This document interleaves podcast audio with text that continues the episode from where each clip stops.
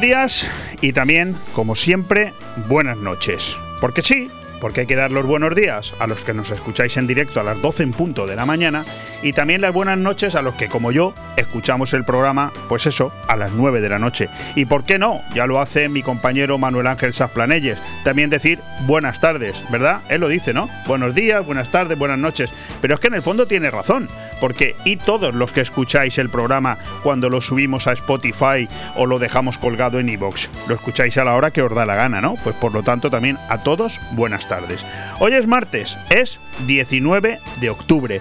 Estás aquí en Radio 4G Venidor, como siempre, y escuchas aire fresco. Ayer, lunes y los viernes, de todo un poco, martes, miércoles y jueves, aire fresco. Yo soy Leopoldo Bernabeu y evidentemente, si me estás escuchando, es porque me acompaña a los mandos técnicos Ale Ronzani. ¿Qué más puedes pedir? No lo sé. Supongo que muchas cosas, pero a los que hemos entrado ya en una edad en la que nos venimos conformando cada vez con menos y además cada vez somos más felices, te lo vuelvo a repetir. ¿Qué más puedes pedir? Estamos en Finestrat, en la Costa Blanca, junto a Benidorm.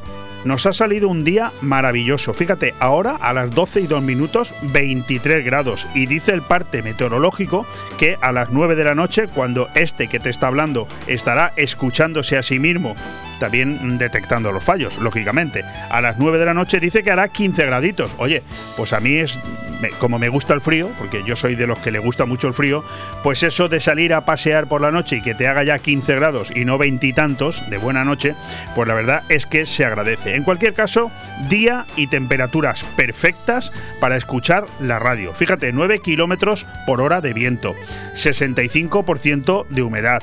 10 kilómetros de visibilidad, si es que es un día súper despejado, en fin, cualquier caso, una maravilla. Nosotros, aquí en Radio 4G, conscientes de todo esto y por supuesto encantados de hacer esto que estamos haciendo, comunicar, nos lo hemos currado y hemos diseñado dos horitas de lo más entretenidas. ¿No me crees? Quédate y luego me dices. Aire fresco en Radio 4G Benidorm.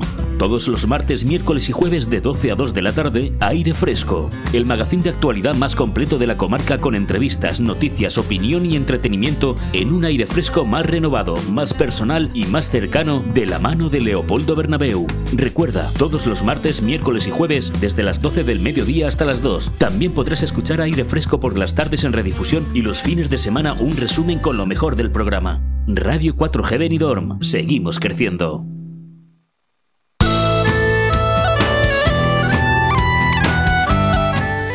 Empezando el programa por reconocer que cada vez me cuesta más decidir a qué le voy a dar prioridad y qué se queda fuera de las próximas dos horas, hoy es uno de esos días en los que la información nos invade, nos ataca, nos llega por todos lados. Eso a un periodista le hace feliz, no lo voy a negar. A un programador ya no lo tengo tan claro. Y por supuesto, cuando en una radio local como esta, el mismo periodista es el mismo programador, el que lo hace todo, pues la, en fin, tengo una sensación agridulce. No me quiero olvidar de una noticia que hoy es importante, que ya la hemos compartido a muchos de vosotros a través de la red eh, WhatsApp y que pronto lo haremos también colgando la noticia en nuestro Facebook de Radio 4G Venidor. Crece el elenco de voces que nos van a acompañar a partir de ahora de lunes a viernes. Ruth Velázquez y su espacio verde se va, se divorcia de mí, de aire fresco y se va a los lunes con Manolo Planelles, al igual que lo hace también otro de mis mejores amigos y colaboradores, Juan Abril, y su plato de la semana, que se va a los viernes, también con de todo un poco y con Manolo Planelles.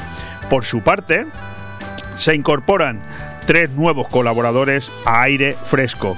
Paco Quiles, director general y CEO de el grupo Don Pancho, con su pan nuestro de cada día. Nos hablará todos los martes, o un martes sí, un martes no, lo iremos viendo, sobre todas las noticias que tengan que ver con el sector turístico.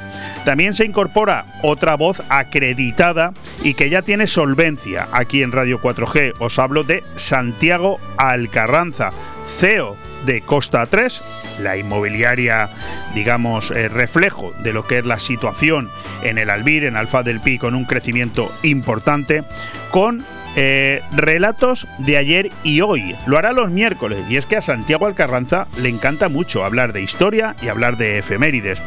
Terminará de sumarse a este nuevo elenco de colaboradores y de voces que van a hacer de Radio 4G un programa de Radio 4G perdón, de aire fresco y de todo un poco, unos programas cada vez eh, más amplios, ¿no? En colaboraciones y en temas a tratar. Matías Romá con Ciudad noche y día. Matías es el responsable de fomento de construcciones y contratas en Benidorm desde hace muchísimos años y va siendo hora de que la limpieza, la recogida de residuos sólidos y sobre todo todo lo que se da en torno a esta gran empresa que es la empresa que tiene el mayor presupuesto del Ayuntamiento de Benidorm. Es importante que vayamos conociendo todos los entresijos de esta gran empresa. Él lo hará los jueves, será jueves sí, jueves no, y lo hará aquí, en Radio 4G y en aire fresco. Hoy tenemos un programa en el que al principio, y mezclando dos temas de índole nacional, pretendo continuar con mi empeño de demostrar, ya sé que a veces soy un poco, pensado, un poco pesado, pero no me voy a cansar, lo siento, a quien se quiera dar por aludido, por supuesto, me empeño en demostrar en manos de quienes estamos. Sin duda, el gobierno más peligroso, por déspota, por cínico y por mentiroso que hemos tenido desde que, al menos yo, recuerdo, y recuerdo bastantes, ¿eh? Porque allá por los años 80, cuando empezaba la transición y el primer presidente del gobierno democráticamente elegido por las urnas era Adolfo Suárez, desde ese momento recuerdo con bastante conciencia todo lo que ha pasado en España en los últimos 40 años. Lo que estamos viviendo en estos últimos tres es inaudito. El Congreso fallido del PSOE de esta semana y las repugnantes palabras de Otegui, el asesino etarra, ayer, ninguna casualidad, por cierto, que ambas cosas se hayan dado con 24 horas de margen, nos muestran hasta dónde son algunos capaces de llegar con el fin de seguir manteniéndose en el poder. Marketing y engaños constante a la sociedad, a vosotros, a mí, a todos, para que parezca lo que, ojo, lo que no es. En fin, ya se sabe, ya se sabe que donde hay poder y dinero, no siempre, pero casi siempre, sobre todo poder, muchas veces falta dignidad y hace mucho tiempo que se perdió el honor. Solo nosotros, repito, solo nosotros, sí, sí, tú, tú que me estás escuchando, solo nosotros, los ciudadanos, tenemos la capacidad de cambiar esta lamentable situación. Continuaremos. A continuación vamos a apoyarnos en una acreditada voz para que nos ayude a comentar tres interesantes y curiosas noticias que a todos los que por aquí vivimos y dependemos del turismo nos afectan. Estará con nosotros Alex Fratini. Después continuaremos con un plato fuerte del programa de hoy de aire fresco, el Congreso Espíritas, que se celebra en unas semanas en Calpe. Tendremos con nosotros a Joaquín Huete, su presidente nacional. Y además tengo que decirlo, no pasa nada. Reconozco que esto del espiritismo y el misterio es uno de esos temas que a mí más me apasiona. Casi sin solución de continuidad y esperando tener algo de tiempo, aunque lo dudo, ¿verdad Alejandro? Aunque lo dudo, me gustaría poder trasladaros un potente resumen informativo que hemos preparado y que vale la pena escuchar. ¿Sabes por qué? Porque además de ponernos al día en cinco minutos, nos ahorra luego el tener que estar tragándonos algunas horas de televisión para reírnos y para volver a escuchar lo mismo una y otra vez. Continuaremos con un empresario de carácter nacional y portavoz de una de las más importantes asociaciones en defensa de comerciantes y hosteleros surgida a raíz del COVID. Os hablo de PEACOVID y él es Javier Candela. Será el siguiente protagonista. Hay tanto que hablar con él que lo único que te pido, de nuevo, es que te quedes.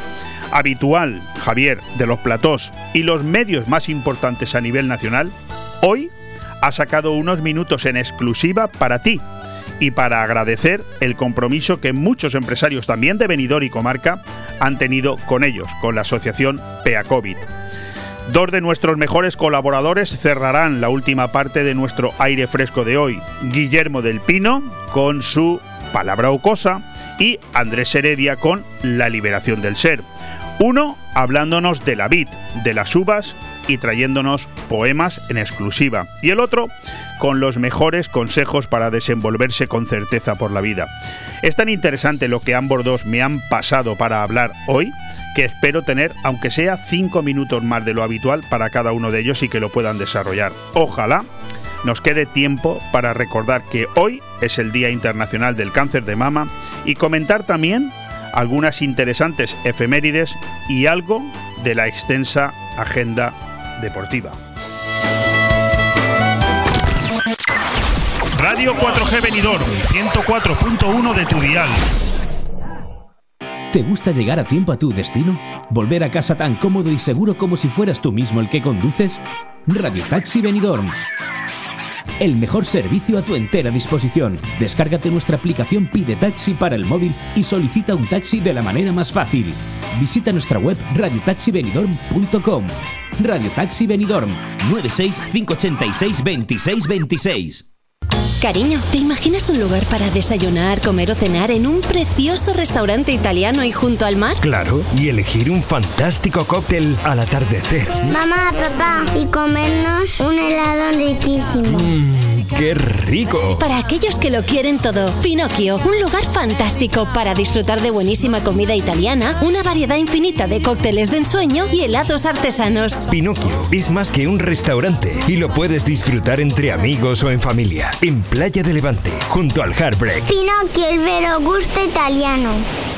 Bambi Forge del Algar.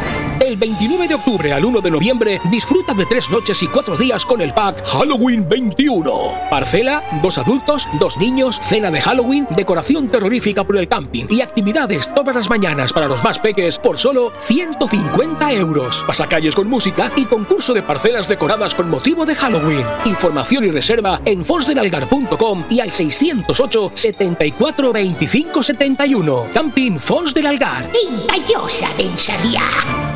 Aire Fresco. Programa patrocinado por Hotel Don Pancho, Fomento de Construcciones y Contratas, Exterior Plus y Actúa, Servicios y Medio Ambiente.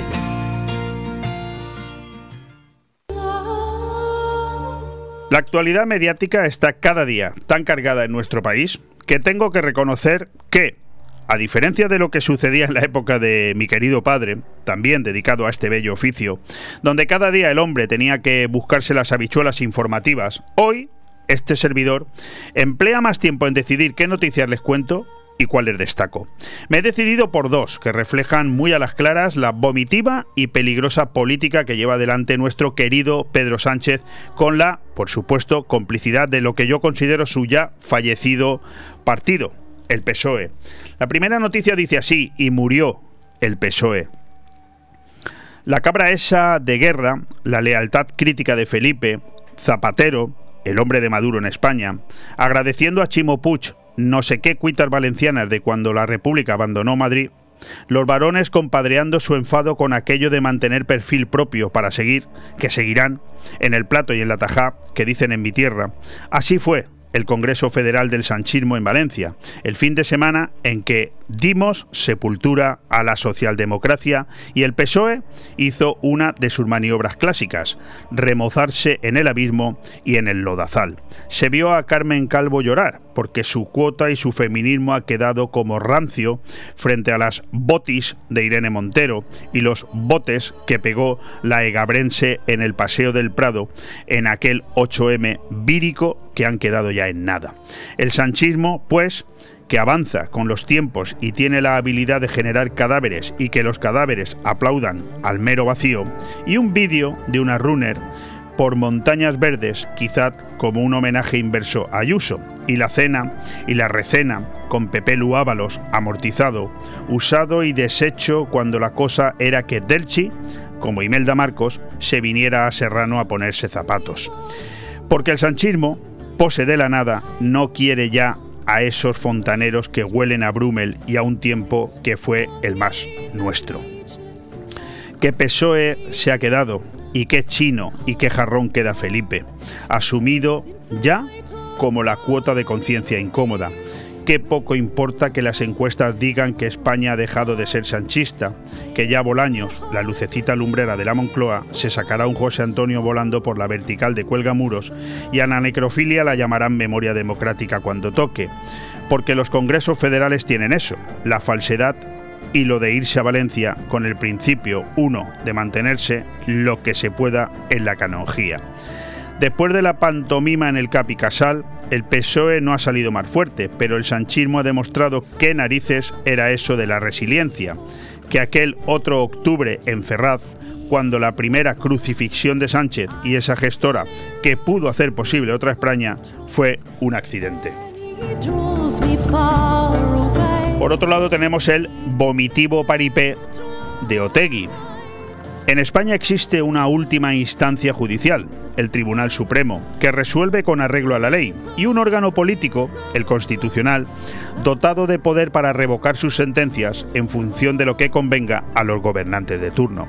Se supone que sus fallos se atienen a lo establecido en la Carta Magna, pero con excesiva frecuencia sus integrantes votan lo mismo que los partidos que los propusieron. Los ejemplos históricos abundan, aunque ninguno resulta tan elocuente y vomitivo como los referidos a ETA y sus tentáculos institucionales. En 1997, el Supremo condenó a siete años de prisión a los 22 componentes de la Mesa Nacional de HB, dirección de la organización criminal, por un delito de colaboración con manda armada consistente en ceder a los pistoleros un espacio electoral. Unos meses más tarde, el Constitucional los liberó, coincidiendo con la tregua trampa de ETA y la negociación abierta durante el gobierno de Arnar contra el criterio del ministro del Interior, Mayor Oreja, quien estuvo a punto de dimitir para mostrar su rechazo. En marzo de 2003, el alto tribunal ilegalizó por unanimidad a Batasuna y Sortu, dos marcas utilizadas por la serpiente para hacer compatible el tiro en la nuca con la urna y la papeleta, al considerar que vulneraban la recientemente aprobada ley de partidos. Un año después, ya con Zapatero en la Moncloa y Eguiguren tomándose cafés con Josu Ternera con el fin de pergeñar esa rendición bautizada como proceso de paz, empezaron a sentarse las bases para repetir la jugada, que culminó en 2012 con la legalización de esas dos formaciones que jamás condenaron un atentado, ni mucho menos ayudaron a esclarecer los más de 300 pendientes de resolución. Fue uno de los pagos comprometidos por el socialista a cambio de que los asesinos, que ya habían sido derrotados policial y judicialmente, se avinieran a escenificar el abandono de la violencia. Ahora vencen otros plazos y toca repetir paripé, a ver si pica la opinión pública y se humilla un poco más a las víctimas. Arnando Otegui depende nuevamente del Constitucional, que debe resolver el recurso planteado por sus abogados contra la decisión del Supremo de repetir el juicio anulado en Estrasburgo por un defecto de forma. Al mismo tiempo, Marlasca sigue sacando basura etarra camino de las cárceles vascas y se ha transferido su gestión al Ejecutivo Autonómico, con el propósito de que sea este quien termine de ponerla en la calle. De nuevo, la justicia se enfrenta al cambalache político, momento en el cual este terrorista convicto, que jamás ha mostrado el menor signo de arrepentimiento, dice ahora lamentar el dolor causado por sus colegas a todos los inocentes abatidos a sangre fría. No sé qué produce más asco, su desvergonzada hipocresía o la de Sánchez al intentar blanquear a su aliado. Benidorm más cerca. Hasta final de año, Benidorm te regala la primera hora de parking si consumes más de 20 euros en los comercios y establecimientos de hostelería y ocio de nuestra ciudad. Tienes disponibles los aparcamientos de La Higuera, Tomás Ortuño, Calle Mercado, Calle Rozafa, Avenida Bella del Mar y aparcamiento de los cines Colfi. Entrega el ticket de compra antes de retirar tu vehículo y tendrás la primera hora gratis. En Benidorm trabajamos para mejorar la movilidad de todos y para apoyar el comercio y el ocio local. Benidorm te espera. Benidorm, más cerca. Concejalía de Movilidad, Ayuntamiento de Benidorm. ¿Estás buscando vivienda en el Albir? No lo dudes más. Inmobiliaria Costa 3. Hemos construido el hogar ideal en una población con uno de los índices más altos en calidad de vida de Europa. Chalets de 3 y 4 dormitorios, 236 metros cuadrados de diseño y calidad con piscina y jardín individual, próximo y a pie de todos los servicios. Visite nuestro chalet piloto y pregúntenos el precio. Se sorprenderá. Dimalvir Villas, un toque de clase en el Albir. Más información en el 616 66 24 64 y en la web www.costa3.com. Este verano en Taberna Andaluza podrás, podrás, podrás, podrás, podrás, podrás, podrás, podrás seguir disfrutando de nuestra variada carta. Jamón ibérico de bellota, cazón en adobo, chipironi a la plancha, rabo de toro, flamenquín cordobés, salmorejo, chuletón de vaca a la parrilla y mucho más platos y raciones para degustar. Ah, y en ambiente familiar. Taberna Andaluza. Reservas al 96585 1087. Te esperamos en calle Esperanto, Benidorm. Eh, y disponemos de una amplia terraza para tu mayor comodidad, Guillo. Taberna Andaluza. Tú la haces diferente. Aire Fresco. Programa patrocinado por Hotel Don Pancho, Fomento de Construcciones y Contratas, Exterior Plus y Actúa, Servicios y Medio Ambiente. Temas destacados del día.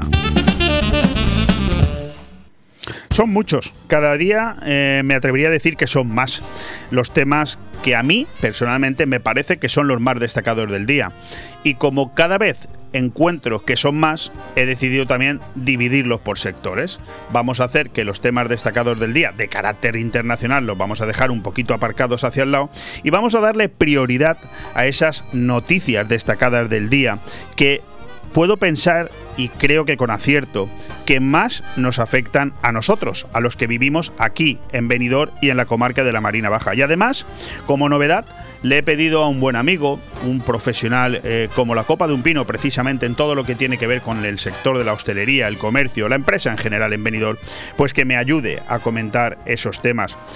Hoy hay tres, tres que me han llamado la atención. He llamado esta mañana a mi amigo Alex Fratini y le he dicho, Alex, ¿te apetece comentar conmigo y darme tu opinión acerca de estos temas? ¿Y qué me has dicho, Alex? Pues te he dicho que sí. ¿Cómo te vas a decir que no? Bueno, mm, me has preocupado porque mm, yo sé que eres una persona que se mueve muchísimo y que la agenda la tiene cada día más complicada y me he encontrado con ese mensaje que era de esperar que algún día llegara y es, Leopoldo, voy a hacer lo imposible, pero tengo una agenda de locura. Es, es así, ¿no? Sí, es así. Pero bueno, un hueco para Leopoldo siempre está y estará. Bueno, vamos con los tres temas importantes porque además no tenemos mucho tiempo. Yo pensaba darle prioridad a dos noticias. Los aviones procedentes del Reino Unido ya llegan a la Costa Blanca con el 100% de ocupación y ayuntamientos madrileños relanzan sus viajes de mayores a Benidorm ante la falta del inserso. Son dos noticias, ojo, espectaculares. Pero claro, hay una que me ha llamado también mucho la atención y que afecta de una manera mucho más directa lo que es el sector de la hostelería en el que está inmerso 100% Alex Fratini. La falta de mano de obra impide a la hostelería recuperar los niveles de empleo prepandemia. Suena, mm, perdóname Alex, suena a broma, ¿eh? Sí, suena broma, pero es la realidad. Eh, bueno, ya llevamos muchos años con problemas puntuales en verano porque hay falta eh, falta de alojamiento para, para las personas que pueden venir a trabajar aquí, eh, porque todo está volcado al turista. Entonces, una persona que quiere venir a trabajar se encuentra alquileres elevados en verano y realmente todas las empresas de Benidorm ligadas al turismo necesitan muchísima mano de obra en verano. Entonces se concentra estos dos factores. Pero además ahora mismo está siguiendo el problema también en este periodo que eh, ya pasó el verano. Yo creo que porque eh, muchos trabajadores eh, están inertes o en ayudas subvencionados por el Estado sin trabajar, cobrando. Está muy mal decirlo, pero es la realidad, porque nosotros estamos poniendo ofertas de empleo, todas las empresas de Benidorm, por todos los lados, y toda la gente nos dice la misma cosa. Es que ahora no puedo, estamos cobrando esta ayuda, estamos en ERTE, y, es un problemón grandísimo. Bueno, es un problemón tan grande que me resulta, por un lado, ridículo, por otro lado, novedoso, pero por otro lado, Alex, eh, espero tu ayuda, creo que es un problema que define a las claras y con un ejemplo práctico la política actual que se está siguiendo en este país subvencionado. Sí, Sí, sí, estoy completamente de acuerdo. Yo creo que hay que terminar el, eh, eh, la idea de una política de subvenciones y tenemos que dar oportunidades a quien quiere emprender, a quien quiere trabajar más. Eh, tenemos que cambiar completamente la línea. Eh, pero bueno, sabemos que la idea de, este gobierno no es esa y, nos van a quedar un par de añitos muy complicados. Eh, ¿Cómo se le queda la cara a un empresario que, como Alex Fratini, eh, bueno, pues eh, lee que hay 3 millones y medio de parados en España y luego tira mano a contratar, por ejemplo, camareros y no los encuentra? ¿Cómo, cómo se le queda la cara a Alex Fratini? Pues estamos decepcionados, desilusionados, porque damos trabajos, trabajos de calidad eh, y, y no hay respuesta. Es imposible.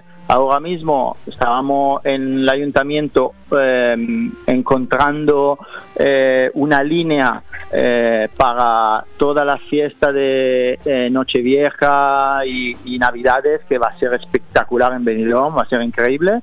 Pero mi problema personal de mi empresa es que igual la cena de Nochevieja no la puedo dar porque no tengo bastante personal.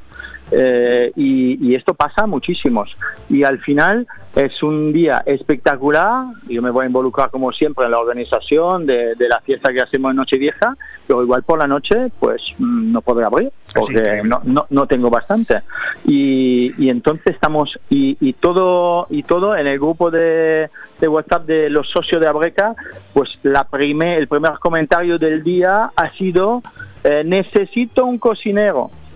El primer comentario del día y esto día tras día es verdaderamente increíble. Bueno, yo en verdad tenía mucha ilusión en llamarte para que me ayudaras a compartir o a comentar estas dos eh, noticias que he dicho al principio, porque la verdad, mm, ¿qué quieres que te diga, Alex? Yo también soy de aquí y aunque eh, me dedico a hacer periodismo, pero me ilusiona mucho cuando leo estas noticias porque sé que son las noticias que de verdad estábamos como locos por leer, ¿no? Fíjate, los aviones procedentes del Reino Unido ya llegan a la Costa Blanca con el 100% de ocupación, eso es como si hubiera venido Papá Noel antes de hora, y luego ayuntamientos madrileños, de nuevo, porque ya lo hicieron, relanzan sus viajes de mayores a venidor ante la falta del inserso. Es decir, que el hecho de que el gobierno haya estructurado de manera tan caótica el inicio del inserso no impide que las personas mayores que quieren venir a venidor se organicen de otra manera. Dos noticias poderosas, ¿verdad? Hay muchísimas ganas de, salir, de, volver a los sitios donde en invierno siempre se iban. Los ingleses siempre llegaban la calle, llenaban la calle de Benidorm, las playas. Ahora mismo eh, yo te puedo mandar una foto, la imagen que veo es la playa llena. Es impresionante, es, te da una alegría, una fuerza increíble. Estamos volviendo a ser lo que siempre hemos sido y lo que siempre vamos a ser. Ha sido una pausa pero esto es Benidorm, la playa es el mayor tesoro que tenemos, no la va a quitar nadie y el sol que tenemos es fantástico. Y los ingleses están atraídos muchísimo por Benidorm porque les encanta. Están viniendo con, con muchísimas ganas y la verdad que estamos todo, todo el sector muy contento eh, porque estamos trabajando muy muy bien y, y, a gusto. La verdad que son clientes fantásticos y, y, que lo estamos tratando muy bien, pero ellos también a nosotros. Sí, pero fíjate, y vamos terminando, Alex, que no te quiero entretener más, no tengo derecho. Tenemos que los aviones empiezan a llegar a Benidorm de manera masiva, se habla de que octubre puede ser eh, el mejor mes del Altet eh, no ya después de la pandemia, sino de su historia. Ojo, he leído, ¿eh? Eh, el mejor año fue el 2019, de llegada de, de, aviones al Altet. Puede ser incluso mejor este octubre de 2021. Y vemos cómo los mayores, como tú dices, quieren seguir viniendo a Benidorm. Les da igual si es con el inserso o a través de organizaciones privadas con agencias de viajes. Vale, de acuerdo. ¿Y cómo compaginamos estas dos noticias que pueden ocasionarnos que de nuevo, gracias a Dios, tengamos venidor a reventar y no tenéis personal? Pues esto es el gran problema y la gran duda que, nos lleva. Hay, hay amigos eh, hosteleros, por ejemplo, Javi de la Cava, que no ha podido abrir en todo el verano una parte de sus salones eh, por falta de personal y, sigue así. Eh, es, un, es, un, problema muy grande.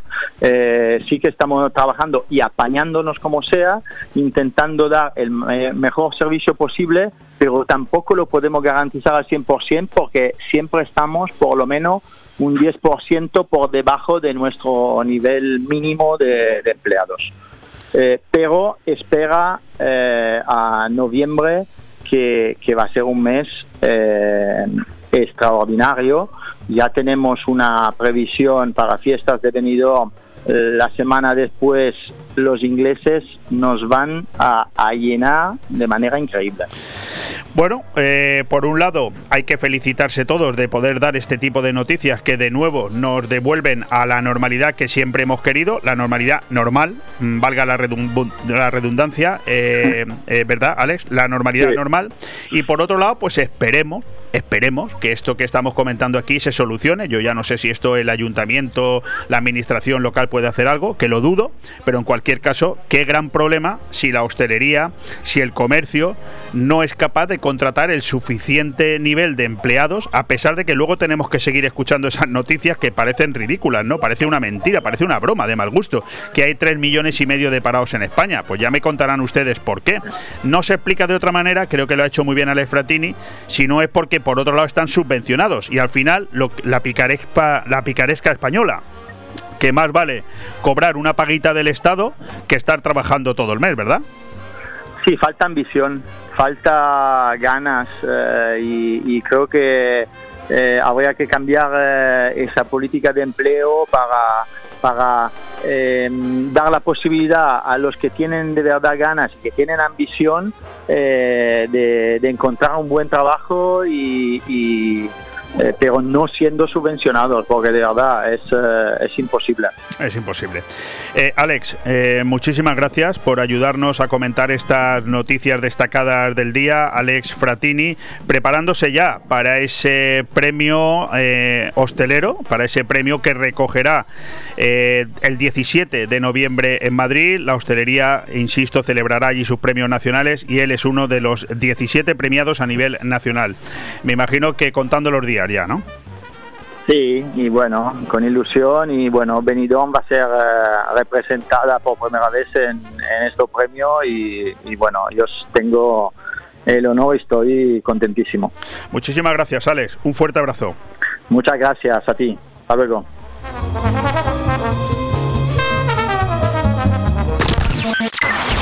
Radio 4G Benidorm, 104.1 de tu dial. ¿Buscas el lugar perfecto para relajarte y disfrutar? Sueñas con una habitación con vistas al mar, donde la atención y la mejor gastronomía te regalen momentos de felicidad. Hotel Don Pancho en Benidorm lanza su oferta más especial para ti. Hoteldonpancho.es, un oasis de paz en el corazón de Benidorm. Gabino Diego en La Nucía. El Auditori de la Mediterránea presenta la obra teatral Los Mojigatos, con Gabino Diego y Carmen Barrantes bajo la dirección de Magui Mira. Una pareja estancada necesita una salida, para la que contarán con la colaboración del público. Los Mojigatos, la comedia más seductora. El sábado 23 de octubre a las 20 horas en el Auditori de la Mediterránea. Compra ya tu entrada en las taquillas del Auditori y a través de Instant Ticket. Auditori de la Mediterránea. Regidoría de Cultura. Ayuntamiento la Nusía. En Finestrat nos ponemos en forma con las actividades lúdico-deportivas gratuitas al aire libre. En la playa de la Cala de Finestrat y en el campo de fútbol de la Folla, de lunes a jueves, de 10 a 11 de la mañana, gimnasia de mantenimiento, zumba, pilates y gimnasia para la tercera edad. No es necesario apuntarte, solo acudir con ropa cómoda, ganas de pasarlo bien y de ponerte en forma. Organiza Concejalía de Deportes del Ayuntamiento de Finestrat, porque en Finestrat lo tienes todo. Aire Fresco. Programa patrocinado por Hotel Don Pancho, Fomento de Construcciones y Contratas, Exterior Plus y Actúa, Servicios y Medio Ambiente. Lo he dicho al inicio del programa, del cual, oye Alejandro, llevamos ya 35 minutos, ¿eh? esto se está pasando demasiado rápido. Eso significa que nos lo estamos pasando muy bien. Bueno, pues ahora llega uno de los platos fuertes.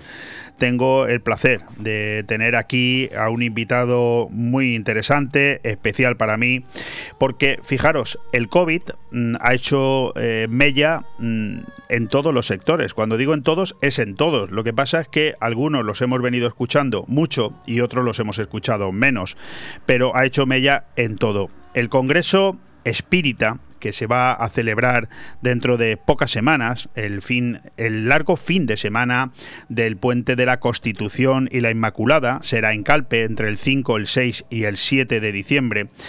No se celebró el año pasado como no se celebraron tantas cosas. Y además entiendo que cruzan los dedos para que todo siga según lo previsto y se pueda finalmente celebrar. Tenemos con nosotros a Joaquín Huete, que no solamente es socio fundador de esta asociación, de la, es una asociación de ámbito nacional, hablamos de la Sociedad Española de Divulgadores Espíritas, en sus letras denominada SEDE, sino que es también su presidente actual. Joaquín, ¿qué tal estás? Hola, buenos días, Leopoldo. Bien, gracias. Todo bien, ¿no? A tus órdenes. Cruzando los dedos para que al final la, mm, el Congreso se pueda, se pueda llevar a cabo, ¿verdad? Sí, con muchas esperanzas, ya que el año pasado no, no fue posible debido a todo este problema de la pandemia. Y este año, pues eh, la verdad es que la gente está muy animada, tenemos un número bastante importante de personas y todavía faltan unas cinco o seis semanas, con lo cual esperamos que la asistencia pues eh, sea aún eh, más, más numerosa y con muchas esperanzas este año. Joaquín, yo soy un aficionado mm, a lo que tú practicas desde hace muchos años de una manera muy profesional eh, y tú eres el presidente de la asociación. Quizás eh, demos por hecho que todo el que nos escucha sabe de lo que estamos hablando, no es así. Entonces yo creo que si te parece bien vamos a, eh, a que esta conversación empiece desde el principio. Cuando hablamos de la Sociedad Española de Divulgadores Espíritas, exactamente ¿de qué estamos hablando? ¿Qué es esta sociedad? Bueno, en primer lugar quisiera puntualizar algo eh, mm, que, creo que es fundamental eh, y es lo del trato profesional. En el espiritismo no hay profesión, el espiritismo es algo que, se llega por convencimiento eh, y por voluntad y no media el dinero para nada, con lo cual no hay un tema profesional, no hay profesionales del espiritismo. Correcto. Eh, y para empezar, como bien dices tú, em, lo primero tendríamos que saber qué es eso del espiritismo, porque hay muchas personas que no lo conocen y el nombre solamente pues les puede llevar a, a confusión y hay a quien incluso el nombre les asusta y nada más lejos de la realidad. Eh, la cuestión es muy sencilla, a cada cosa hay que darle el nombre propio de esa cosa. Cuando eh, el nombre lo utilizamos para distintas cosas que no tienen nada que ver unas con otras, es cuando viene la confusión.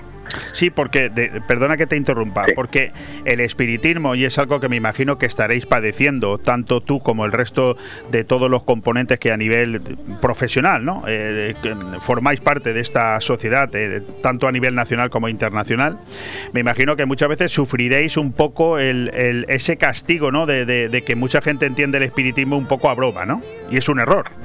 Es un error y has vuelto a repetir la palabra profesional. Yo no lo digo, es que no, lo digo desde, desde el punto de vista eh, lúdico, o sea, a ver, eh, bueno, económico. Lo digo desde el punto de vista de que los que os dedicáis a esto no sois personas que vais, eh, digamos, haciendo gracietas de todo esto, sino todo lo contrario. efectivamente, mira, lo primero sería saber qué es esto del espiritismo y entonces lo primero que, que, me viene es que es que la gente sepa que el espiritismo es a la vez una ciencia de observación y una doctrina filosófica. Como ciencia práctica consiste en las relaciones que pueden establecerse con los espíritus y como doctrina filosófica pues comprende todas las consecuencias morales que se desprenden de estas relaciones. Se podría definir así. El espiritismo es la ciencia que trata de la naturaleza, el origen y destino de los espíritus y sus relaciones con el mundo corporal. Entonces es un tema que no es baladí, es un tema bastante serio porque a todos nos afecta, porque todos somos espíritus, que mientras que estamos aquí pues somos almas encarnadas, pero que todos, indudablemente todos, algún día dejaremos aquí nuestro cuerpo carnal y seguiremos vivos, seguiremos vivos en espíritu, que es la esencia primera ¿eh? Entonces, desde este punto de vista, creo que no tiene que haber confusión eh, con, por ejemplo, la mediunidad. Eso es otro tema aparte, porque mucha gente confunde. Cuando oye hablar de espiritismo, enseguida le viene a la cabeza, pues, eh, las reuniones, las sesiones de espiritismo, que está mal dicho. A está mal dicho. A eso me refería hay sesiones mediúmnicas que la mediunidad no tiene nada que, no tiene que ver con el espiritismo. ¿Cuál es la diferencia? La mediunidad, pues mira, la mediunidad es tan vieja como el propio universo, porque siempre ha habido personas que han tenido una facilidad para comunicarse entre medias de los dos planos de, vida, la vida material y la vida espiritual. El espiritismo es una ciencia eh, que nace a través de la observación y que eh, contiene una serie de enseñanzas eh, que es la, filosofía espírita, la cultura de los espíritus, que nos han ido ofreciendo para que comprendamos la naturaleza del espíritu, el origen, el destino, el, el, por qué venimos a, a, encarnar y a pasar estas pruebas. Entonces, el espiritismo es para estudiarlo, para comprenderlo y una vez que lo asimilamos para vivir con, conforme a sus principios. Eh, ¿Cuántos años lleva mm, esta Sociedad Española de Divulgadores Espíritas en marcha? Pues mira, eh, la Sociedad Española de Divulgadores Espíritas em, se fundó el día 8 de octubre del 2017 y se obtuvo la aprobación del Ministerio del Interior eh, con el Registro Nacional de Asociaciones el 8 de noviembre de 2017, es decir, ahora hace cuatro años. Eh, cuatro años, o sea que sois todavía unos bebés. Bueno, la asociación. Nosotros como espíritus somos muy antiguos. Se te nota, se, te nota en la voz que no eres ningún bebé. Oye, y, a mí me encanta que una persona de venidor, que además eh, toda su trayectoria profesional ha estado enfocada hacia el turismo, hemos dado ahora unas noticias importantes también del, sector eh, turístico, eh, sea el presidente de esta asociación. ¿Cómo, desde cuándo tienes tú esta inquietud? Bueno, vamos a ver. Eh, yo desde que era un niño he tenido una serie de, de, intuiciones eh, y de reflexiones eh, profundas sobre, sobre el, propio ser, sobre qué pasa después de la muerte, una serie de inquietudes que me han llevado desde, desde bien joven pues a, intentar mm, buscar por todas partes, a leer de todo tipo de, de, revistas y de libros que llegaban a mi, a mi mano entonces, poco a poco he ido formándome un criterio hasta que en un momento de mi vida, pues eh, escuché hablar del espiritismo, eh, me lo tomé en serio, digo, vamos a ver qué es esto, y tras estudiar los libros fundamentales del espiritismo, tras comprenderlos y razonarlos, me di cuenta que allí había unas verdades fundamentales y que me llenaban plenamente esas inquietudes y esas preguntas que yo me hacía desde niño. Oye, ¿te puedo, ¿te puedo preguntar eh, a qué conclusiones ha llegado a lo largo de estos muchos años de, inquietud?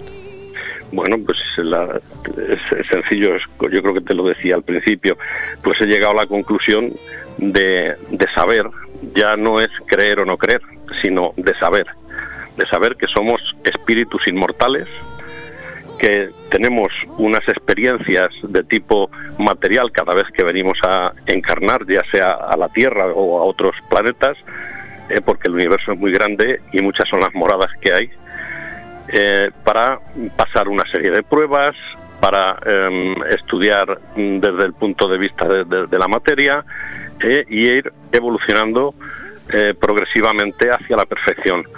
la perfección me hablo de perfección moral. Es decir, eh, nuestro ejemplo a seguir es Jesús. Jesús de Nazaret vino, nos dejó unas enseñanzas no escritas que se escribieron posteriormente y nosotros intentamos eh, vivir conforme a esas enseñanzas de, del Maestro Jesús. Me encanta, me encanta escucharte. Oye, Joaquín, eh, a ver, algunas dudas que tengo yo. Si llevas tantos años de inquietud acerca de esto y, has tenido tantos años para prepararte, para formarte, para llegar a conclusiones claras, ¿no? Pero en cambio la Sociedad Española de Divulgadores Espíritas solamente tiene cuatro años de existencia. Eh, quizás es porque os habéis dado cuenta tú y el resto de socios fundadores que en los últimos, no lo sé, 10, 15, 20 años esto ha ido creciendo muchísimo, quizás por, por esas inquietudes que la mayoría tenemos y que ahora estamos, eh, quizás venga a preguntarnos sobre la muerte, sobre qué hay en el más allá. Pues verás, te explico. El, el proyecto este surgió un, un, mes de septiembre del año 2016, un año antes de que hiciéramos la sociedad, donde nos reunimos pues una, un pequeño grupo de personas eh, llenas de entusiasmo, ilusión y muchas ganas de trabajar, eh, que estábamos comprometidas con el estudio y la divulgación del espiritismo. Eh, y nos reunimos precisamente para para cambiar impresiones y ver qué podríamos hacer nosotros para divulgar esta, esta cultura de los espíritus, esta eh, digamos, esta obra tan inmensa que mm, mucha gente no conoce, también porque el espiritismo es bastante joven. El espiritismo nació el 18 de abril de 1857, cuando se edita el primer libro de los espíritus de Allan Kardec en París. Entonces es bastante reciente. Eh, hay muchos, muchas asociaciones, muchos grupos, centros espíritas, centros de estudios por todo el mundo ¿eh? Hace, en el año 2010 hicimos un congreso mundial que se celebró en Valencia y vinieron personas de 32 países distintos, representantes del espiritismo, ¿verdad? Pero nosotros nos dimos cuenta de que en cada sitio pues hay una idiosincrasia particular y cada uno al final va adaptando cosas. Y lo que quisimos nosotros hacer, y por eso nos comprometimos con este proyecto de sede, era intentar ofrecer a las personas que sinceramente quieren sin prejuicios y sin dogmas de ningún tipo acercarse a conocer el espiritismo, que lo conocieran lo más puro posible.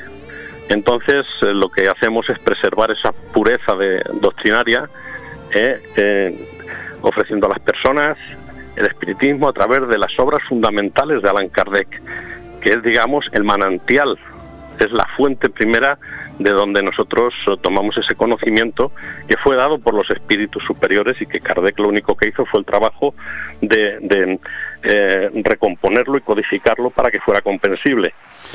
La verdad es que es un placer, ¿no? Escucharte atentamente todo lo que tienes que, decirnos acerca de este de esta labor, ¿no? Que, se nota se nota mm, la experiencia, se nota el saber y se nota también la, la, inquietud y la iniciativa, ¿no? Porque parece ser que aquí hay mucho más que aprender, ¿eh? Y, hay mucho, mucho. Sí, sí, sí. Pero, pero reconocerás conmigo, ojo, te lo pongo en antecedente para que no me llamen la atención. No pretendo mezclarlo, ni mucho menos, pero coincidirás conmigo en que eh, el misterio, el, el miedo, el, el terror, eh, eh, tiene, tiene, tiene, un crecimiento exponencial en la sociedad, al menos española, pero yo creo que mundial, a través de series, a través de películas, a través de libros. Cada mes, o sea, perdón, cada vez atrae más. esto es una realidad es una realidad y, por, por una parte es algo bueno, porque esto lo que nos está demostrando es que la gente tiene ese tipo de inquietudes, algo que le fascina, algo que, eh, que le produce unas sensaciones eh, eh, de, terror y quisiera saber por qué. todo esto lo que lleva es a que la gente quiera buscar, quiera indagar y, y poco a poco este tipo de personas pues al principio quizás eh, empiezan como, como yo cuando em, empecé en mis eh, principios eh, a investigar cosas. yo estuve también en la Sociedad em, Española de Investigaciones Parapsicológicas con Pedro Amorós, haciendo pues investigaciones de campo y tal. Todo eso, a fin de cuentas, es bueno siempre que lo, luego lo vayas enfocando, porque cuando tú vas como, como bien dices, a la aventura, al tema del misterio y todo eso, pues sí es una forma de llamar la atención. Pero al final, si sigues haciéndote preguntas y quieres respuestas, pues vas encontrando el camino. Y el camino al final a mí me llevó a, precisamente a, a la doctrina de los espíritus. Oye, ¿me puedo precipitar aquí en Radio 4G Venidor y decir que es muy posible que tengamos a Pedro Amorós en estos micrófonos? Es, posible, pues yo le consulté eh, cuando me hiciste la pregunta, mm, me, contestó afirmativamente, es cuestión de ahora de poner eh, la fecha y la hora. Pues me encanta, me encanta y te lo agradezco públicamente. Oye, estoy viendo aquí eh, el, programa del Congreso, que empieza el, domingo 5 de diciembre. Claro, habéis elegido un puente fenomenal. El 6 es festivo, Pues, el Día de la Constitución, el 8 también es festivo, el Día de la Inmaculada. Y claro, hacéis que el programa dure domingo domingo, lunes y martes, o sea que es fenomenal. Fíjate, eh, fenómenos mediúmnicos y señales proféticas. La Tierra se rompe o intenta ayudarnos. Explicaciones colectivas, guerras, catástrofes, pandemias, pérdida de seres queridos. O sea, me encantan algunos de los de los títulos que habéis elegido para esas ponencias y esas mesas de trabajo. Y, bueno, y no sé si te puedo preguntar, cualquier oyente que nos esté ahora mismo escuchando, pero que no tenga nada que ver con el mundo espíritas, pero en cambio sea como yo, un curioso, ¿no? una persona a la que le gustaría eh, saber más y aprender, ¿puede participar de este congreso? Efectivamente, estos congresos que, hace la Sociedad Española de Divulgadores Espíritas, como su buen nombre dice, divulgadores del espiritismo, es abierto, es para todas personas que tengan eh, interés, eh, que, tengan algo, que les guste, algo que les llame la atención y que quieran saber algo sobre este tema. Entonces, son abiertas, es un congreso abierto que todo el mundo puede acudir. ¿Me puedes eh, dar eh, alguna dirección web, algún teléfono donde la gente lo más lo más sencillo es entrar en la página web de la Sociedad Española de Divulgadores Espíritas, que es la siguiente: www.bibliotecaespírita.es. Perfecto.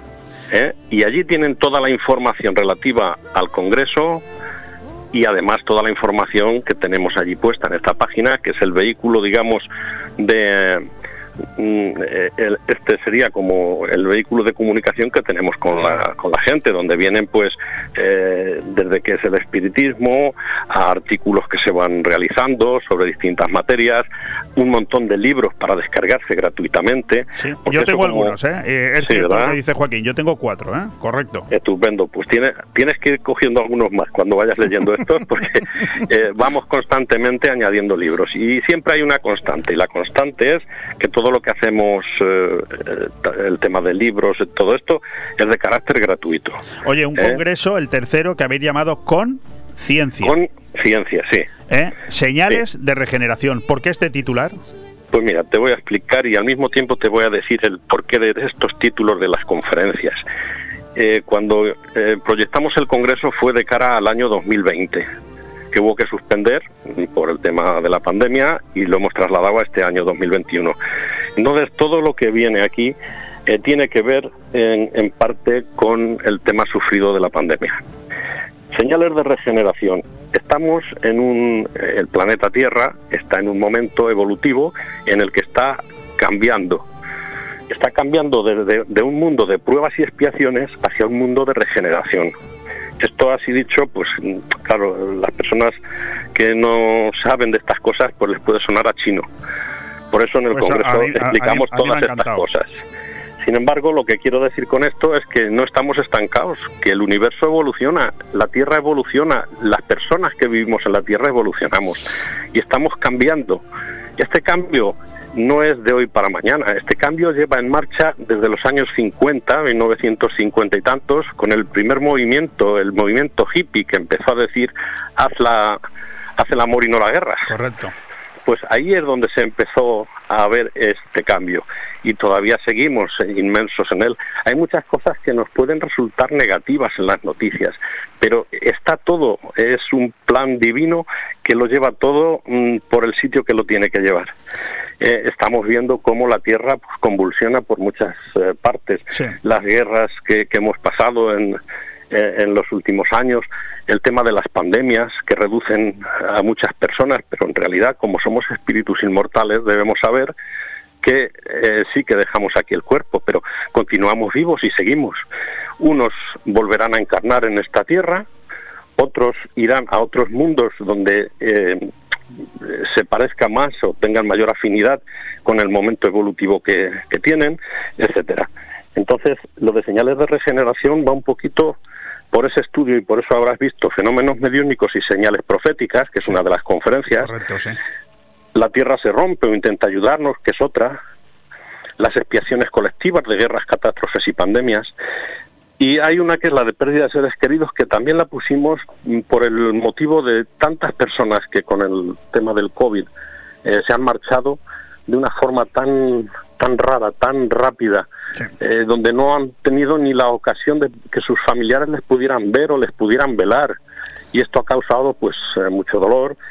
eh, mucho sufrimiento a muchas personas que han perdido sus seres queridos y un psicólogo clínico de, de Madrid que es especialista en, en, en tanatología, pues va a venir y va a explicarnos un poquito sobre los procesos del duelo y cómo afrontar todo esto por, precisamente por eso, por la cantidad de sufrimiento que ha generado el tema este de la pandemia.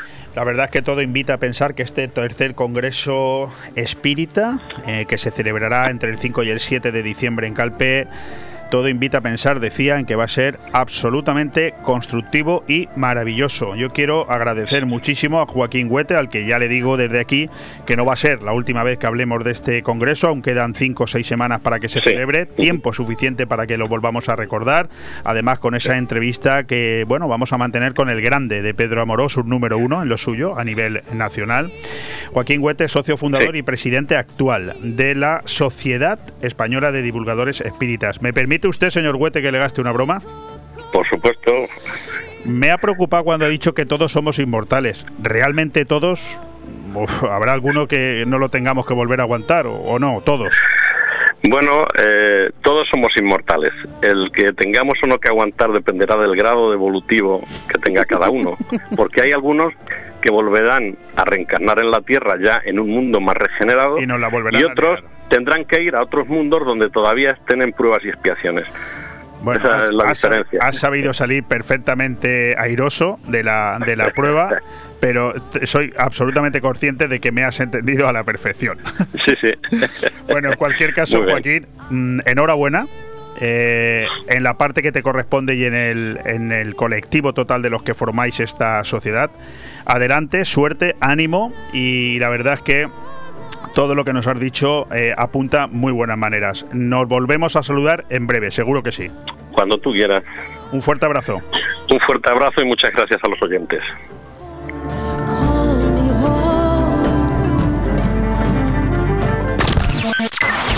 Radio 4G Benidorm, 104.1 de tu dial. No sé por qué. Vuelve la fiesta El Callejón, tu local preferido donde llevamos pasándolo en grande desde 1996. ¿Estás listo para bailar? Como siempre, te esperamos en tu bar de copas, en el número 6 de la mítica calle de los gatos en Benidorm. Ya sabes, los fines de semana son de El Callejón. ¡No faltes!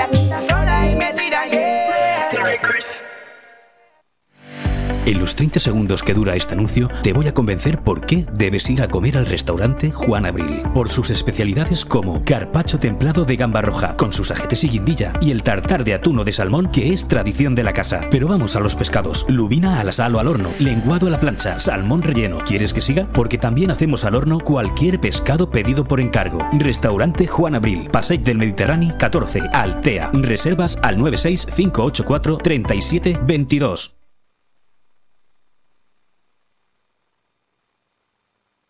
¿Necesitas vender tu casa o encontrarla de la forma más rápida? Inmobiliaria Empire es la solución. En 45 días podrás vender tu vivienda, ya que tenemos más de 5.000 compradores potenciales. Inmobiliaria Empire, los números uno en Benidorm a la hora de comprar y vender inmuebles, además de tramitar hipotecas y herencias. Nos encontrarás en la avenida Almendros 9 en Benidorm, en el teléfono 966 1066 19 y en inmoempire.com. Y ahora participa en el sorteo de una cesta de Navidad si nos sigues en nuestras redes sociales.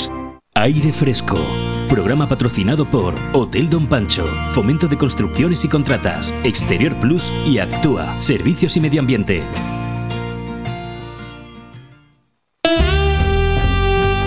Efemérides.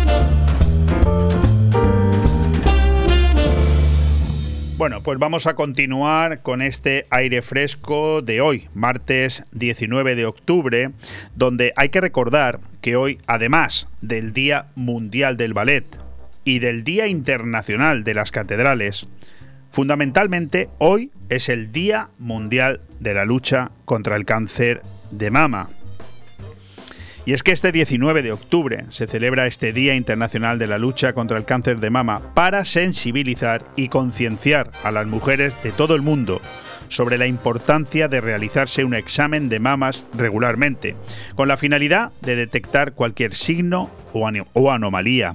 Esta efeméride ha sido impulsada por la OMS para promover el diagnóstico precoz del cáncer de mama, así como incrementar el acceso de la población femenina a los controles y tratamientos oportunos de esta enfermedad.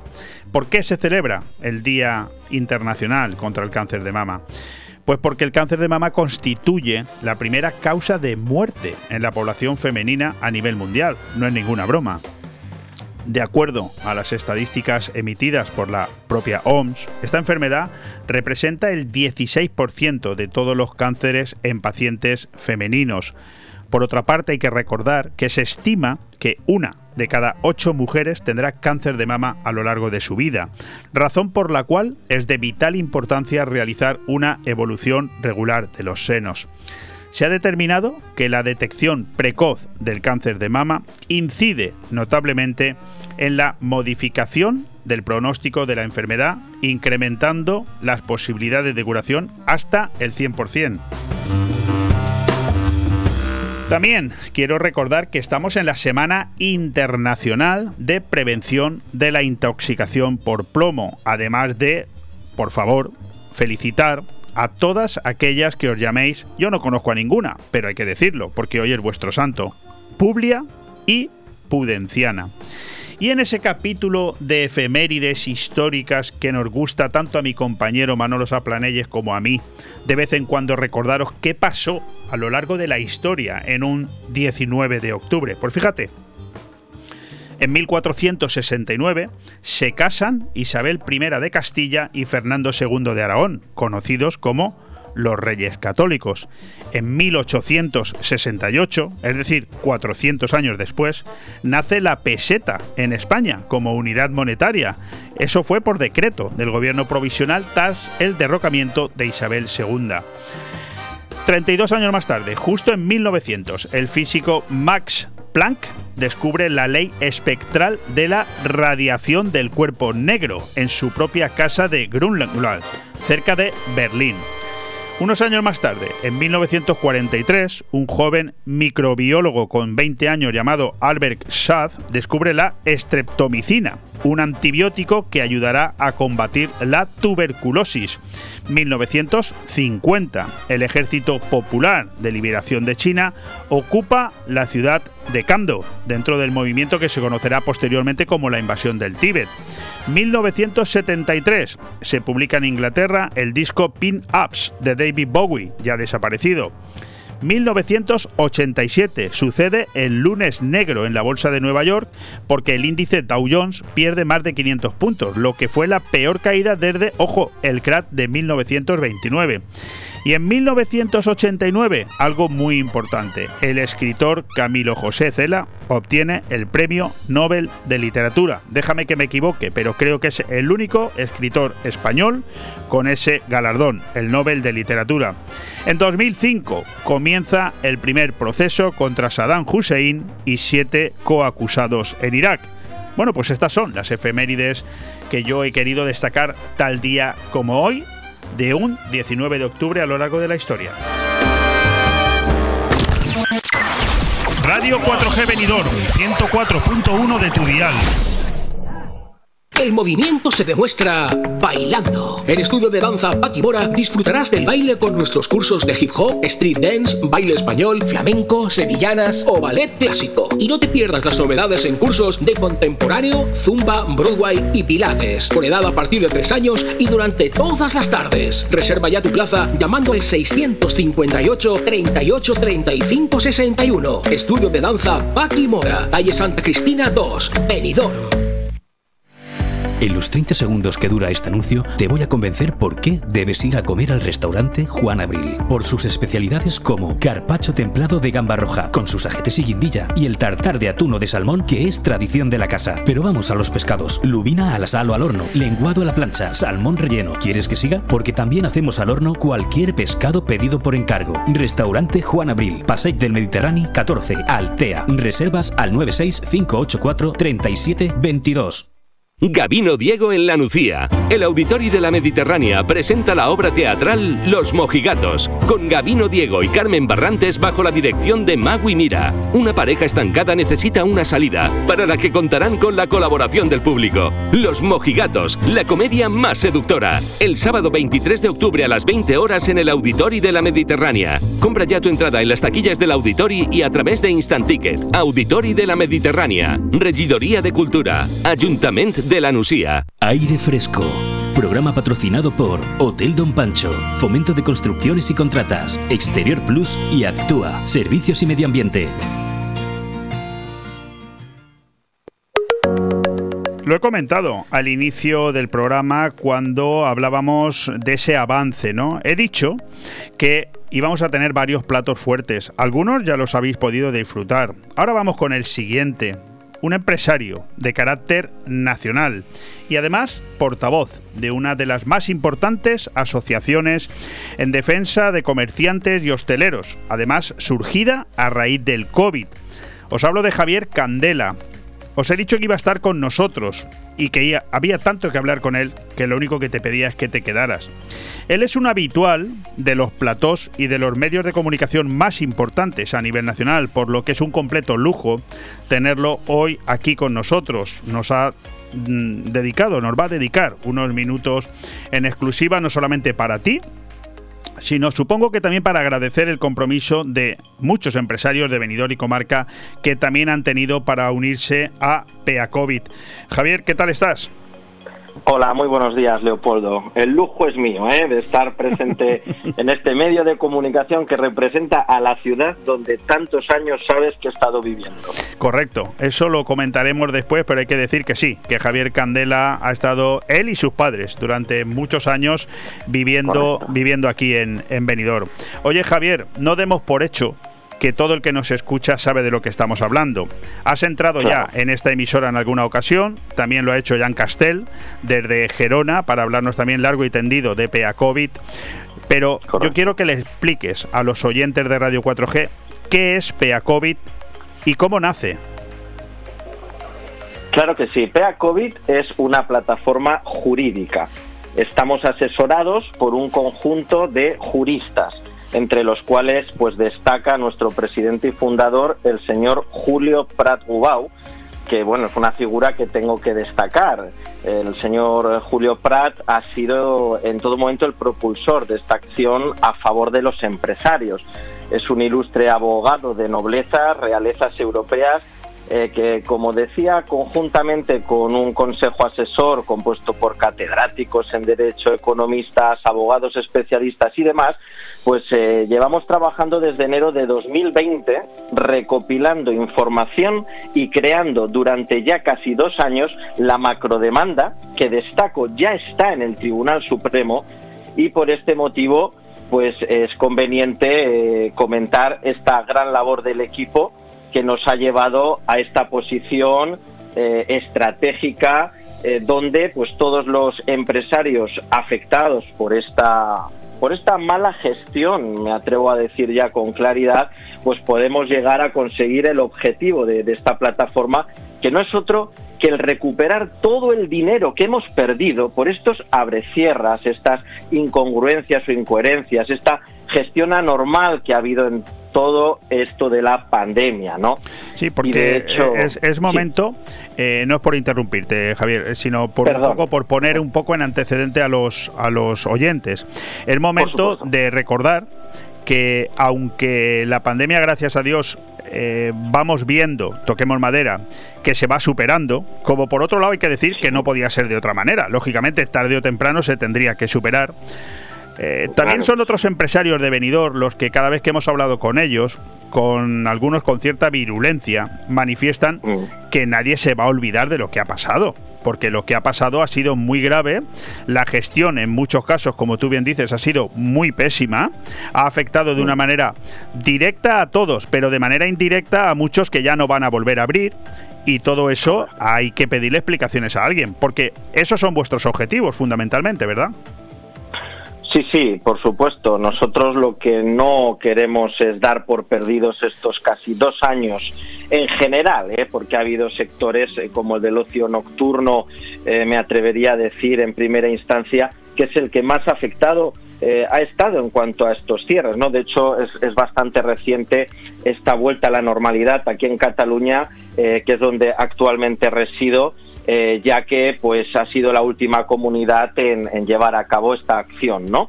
Eh, por lo que sí, desde luego, vivimos ahora en unos eh, momentos, digamos, de incertidumbre en base a lo sufrido, ¿no? Eh, desde PA COVID-19 tenemos que declarar que no miramos el color de quien nos gobierna, pero da la sensación que se ha materializado una sentencia de divorcio entre los gobiernos centrales y autonómicos con las actividades económicas se ha puesto en peligro, se ha, quedado expuesta la estabilidad empresarial, incrementándose el drama social en el que estamos sumidos desde inicios de la pandemia con más intensidad, sumando el grave incremento de presión fiscal. Esto no puede continuar así, tiene que cambiar antes de que sea demasiado tarde porque bueno podemos perder más empresarios de los que ya han cesado definitivamente su actividad económica, la inversión de capital extranjero se verá más afectada aún, se creará un ambiente más tóxico para los nuevos emprendedores.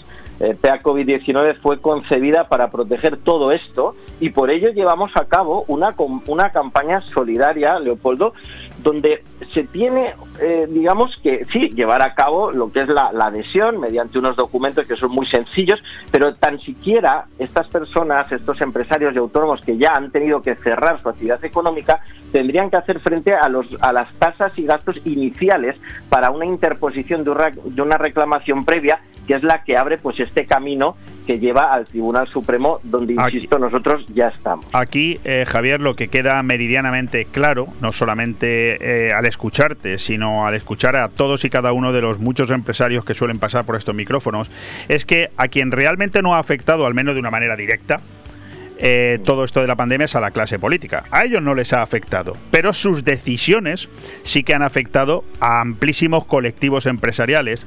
Y escuchándote me da la sensación de que efectivamente la pandemia en sí, lo que es la enfermedad, la acción sanitaria se va poco a poco superando, pero la crisis que se cirnió en todos estos empresarios sigue estando ahí, ¿no? Y además con mucho riesgo todavía. Desde luego, tengo una frase, ¿no? Vamos todos en el mismo barco. Yo siempre he estado combinando trabajos para otros empresarios con mis propias empresas, con estudios y formaciones constantes y esto me permite tener la capacidad de ponerme en la piel pues tanto de estudiantes, empleados, amistades, encargados o propietarios eh, bueno, o el padre de, dos niñas que soy, ¿no? Y estarás de acuerdo conmigo en que es innegable que existen nexos vinculantes que afectan o pueden beneficiar a estos grupos o familias.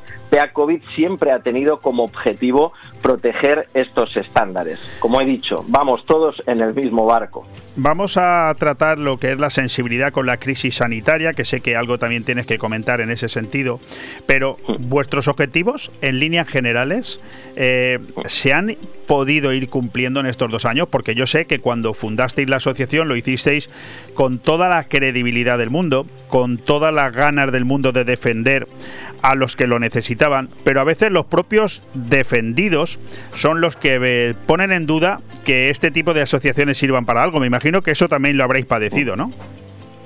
Hay que ser eh, críticos con, nosotros mismos. Eh, desde luego que al principio hubo que viajar mucho, eh, hablar, reunirnos con muchos de los principales representantes de las mayores asociaciones eh, patronales, federaciones y confederaciones, hablando de la acción jurídica de PEA COVID-19, ¿no? Es la plataforma de empresarios afectados por el COVID-19. Nosotros, al, hablar con ellos en los inicios, eh, siempre tuvimos que hacerlo desde, desde una posición objetiva, dejando al lado la subjetividad en todo momento nosotros teníamos eh, pruebas habían hechos, las leyes son leyes y en ellas nos tuvimos que apoyar desde el minuto uno que nació esta plataforma. Y aquí es la ley de responsabilidad patrimonial de la que trabajamos en exclusiva y de la que en todo momento hemos tenido conciencia de que íbamos por las lindes correctas. Desde luego que ya no yo como empresario afectado que soy y luego como portavoz aceptando esta gran responsabilidad, ¿no?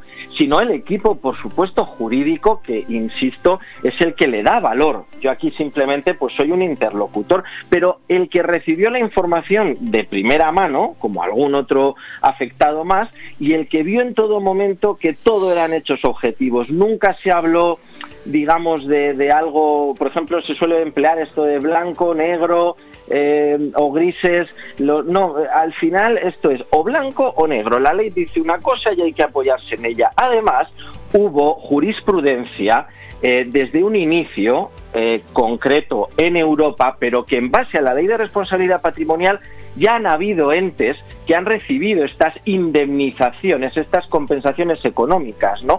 Más allá, Leopoldo, me atrevo a decir de que somos el único país, España ha sido y es el único país que no ha recibido este 50 o 75% de indemnizaciones, me refiero de toda Europa, por haberles cerrado obligatoriamente las actividades económicas. Y claro, esto nos dio paso a que tendría que, que llevarse a cabo una acción jurídica que es la que inició el señor Prat y a la que pues muchos empresarios del sector de la importación, del ocio nocturno, de la hostelería, nos adherimos eh, pues ya en, en junio eh, se dio forma a, esta asociación, pero en junio hablo del 2020. Sí, yo te quería preguntar, eh, por, un lado, por un lado constatar eh, que tus palabras son ciertas, porque aquí lo podemos comprobar cada vez que hablamos con el presidente de alguna asociación, que aquí no se ha mm. cobrado prácticamente nada, por no decir muchas veces nada, excepto lo que son los, los propios recursos municipales de los ayuntamientos más cercanos que sí que han cumplido, pero lo que han sido las promesas del gobierno, de las comunidades autónomas, aquí no se ha recibido nada. Eso eh, que tú estás diciendo es cierto, pero la pregunta que yo te hago a ti, que estás un poco más enfocado a carácter nacional e internacional, es, ¿la culpa es del gobierno español o la culpa es de Europa? Bueno, en este caso eh, siempre lo hemos dejado bien claro. Aquí la culpa es de los gestores eh, de la pandemia y esto pues eh, entra por supuesto que, el gobierno central y los corresponsables de, la gestión de la pandemia. Así que mm, a ellos nos dirigimos sin dejar ningún resquicio en la macrodemanda.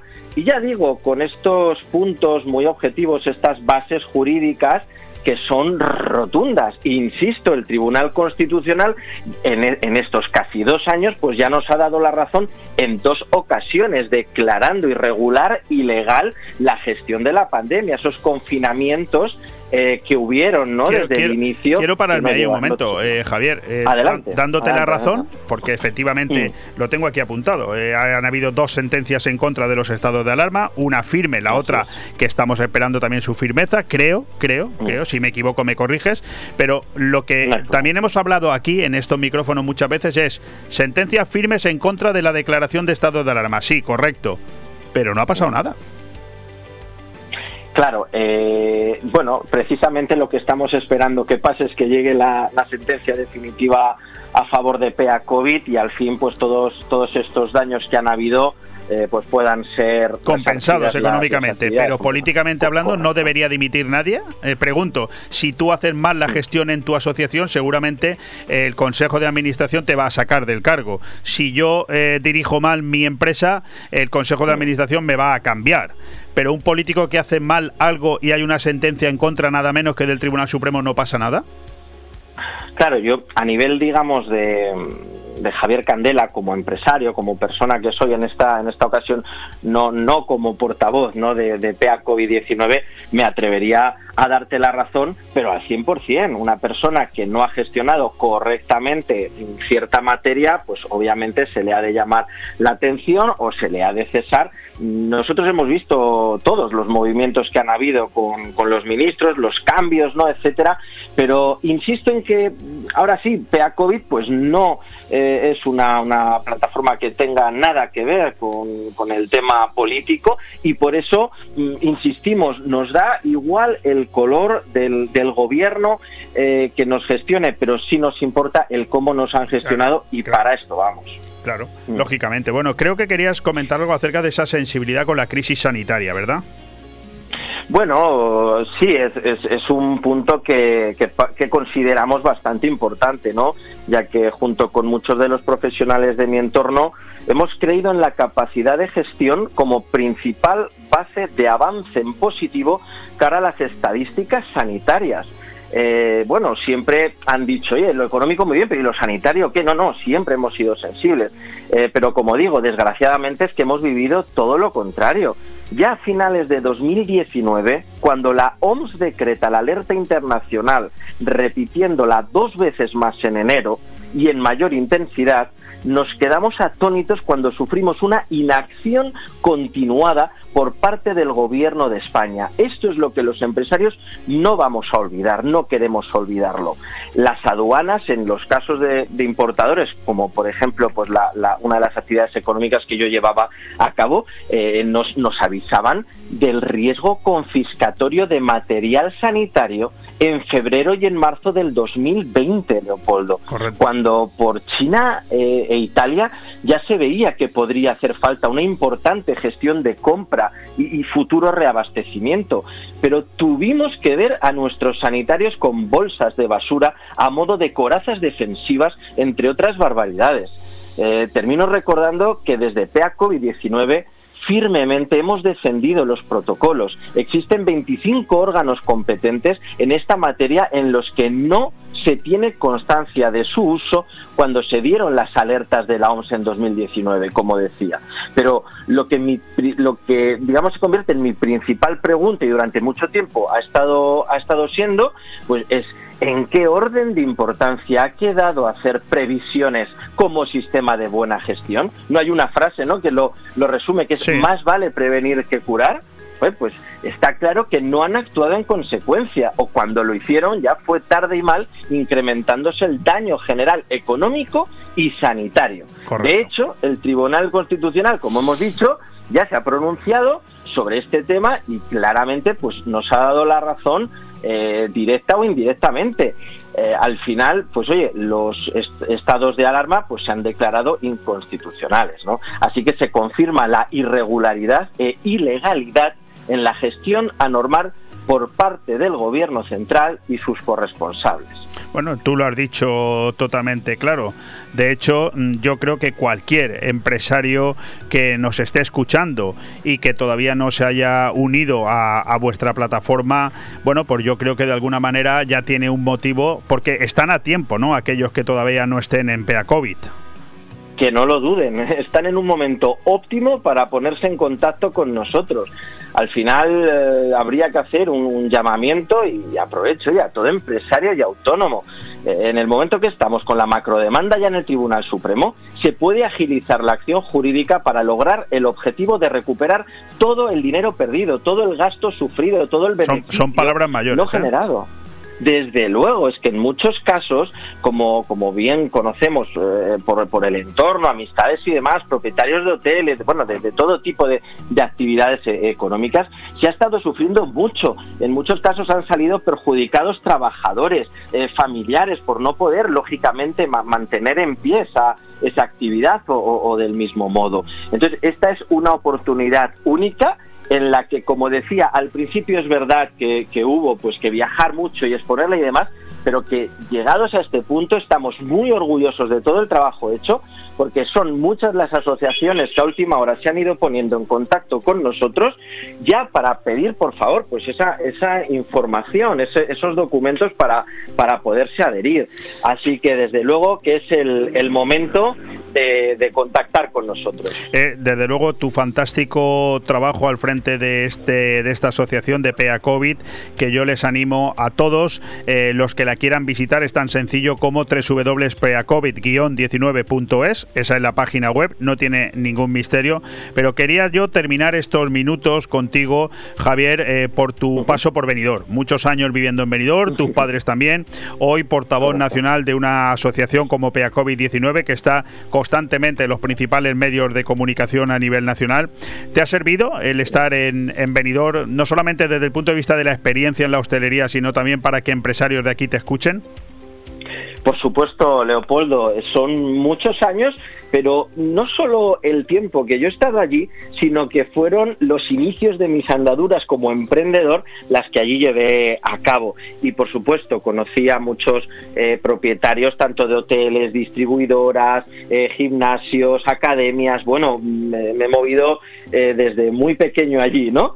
Y claro que me ha servido porque cuando se inició toda la acción jurídica de PEA COVID-19, pues hubieron eh, muchas personas interesadas que me recordaban, que pudieron contactar conmigo, algunos a través de, mi familia, porque habían perdido mi, contacto directo, pero otros muchos sí directamente. Y una vez les expliqué lo asequible que era eh, pertenecer a esta plataforma de empresarios afectados, ver eh, en qué bases jurídicas nos apoyábamos, sobre todo quién eh, ha sido el precursor, como decía antes el señor Pratt, en todo este, este esta acción jurídica, pues me ha servido para, tener unos inicios bastante más fuertes con el apoyo de Benidorm en general eh, para esta para esta acción. Desde luego pues... Pues un lujo, un lujo para, para Radio 4G, pero sobre todo para Benidorm, tener hoy en la figura de Javier Candela al portavoz nacional de esta plataforma de empresarios afectados por COVID-19, que es PEACOVID-19. Creo que vale la pena, lo he dicho ya en más de una ocasión, al menos eh, meterse en esta página, averiguar quiénes son, llamarles, porque negativo no va a salir nada y positivo, por lo que estamos oyendo a través de la, de la voz de Javier Candela, eh, están sucediendo muchas cosas. Javier, te quiero agradecer que nos hayas dedicado este tiempo y no hace falta que te desee suerte porque el trabajo lo suple todo, pero mucho ánimo en la defensa de, tantos empresarios que seguro que han visto en vosotros como bueno como un ángel caído del cielo, seguro. El agradecimiento es mío, Leopoldo. Un fuerte abrazo, Un gran abrazo, un gran abrazo. Hasta luego.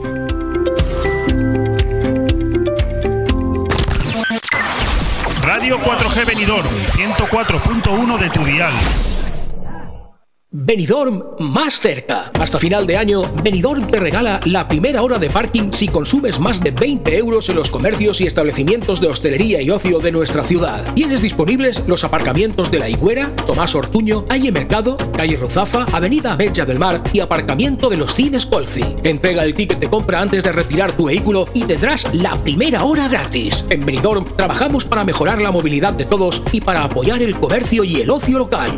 Benidorm te espera. Benidorm, más cerca. Concejalía de Movilidad, Ayuntamiento de Benidorm. Tu vivienda perfecta está en Rojisa, casa en zona residencial de Callosa, junto a otros chalets. Dispone de planta baja y una altura, salón comedor, cocina, un baño y cuatro habitaciones. A su lado, dos construcciones, una de garaje y otra de barbacoa. Terreno para hacer una piscina y tiene un mirador con vistas impresionantes. Si quieres tranquilidad, vistas, sol y cercanía al pueblo, es tu oportunidad. Infórmate en Rojisa, teléfono 672 20 26 36 y en ¿Buscas el lugar perfecto para relajarte y disfrutar? Sueñas con una habitación con vistas al mar, donde la atención y la mejor gastronomía te regalen momentos de felicidad. Hotel Don Pancho en Benidorm lanza su oferta más especial para ti. Hoteldonpancho.es, un oasis de paz en el corazón de Benidorm. Aire Fresco. Programa patrocinado por Hotel Don Pancho, Fomento de Construcciones y Contratas, Exterior Plus y Actúa, Servicios y Medio Ambiente.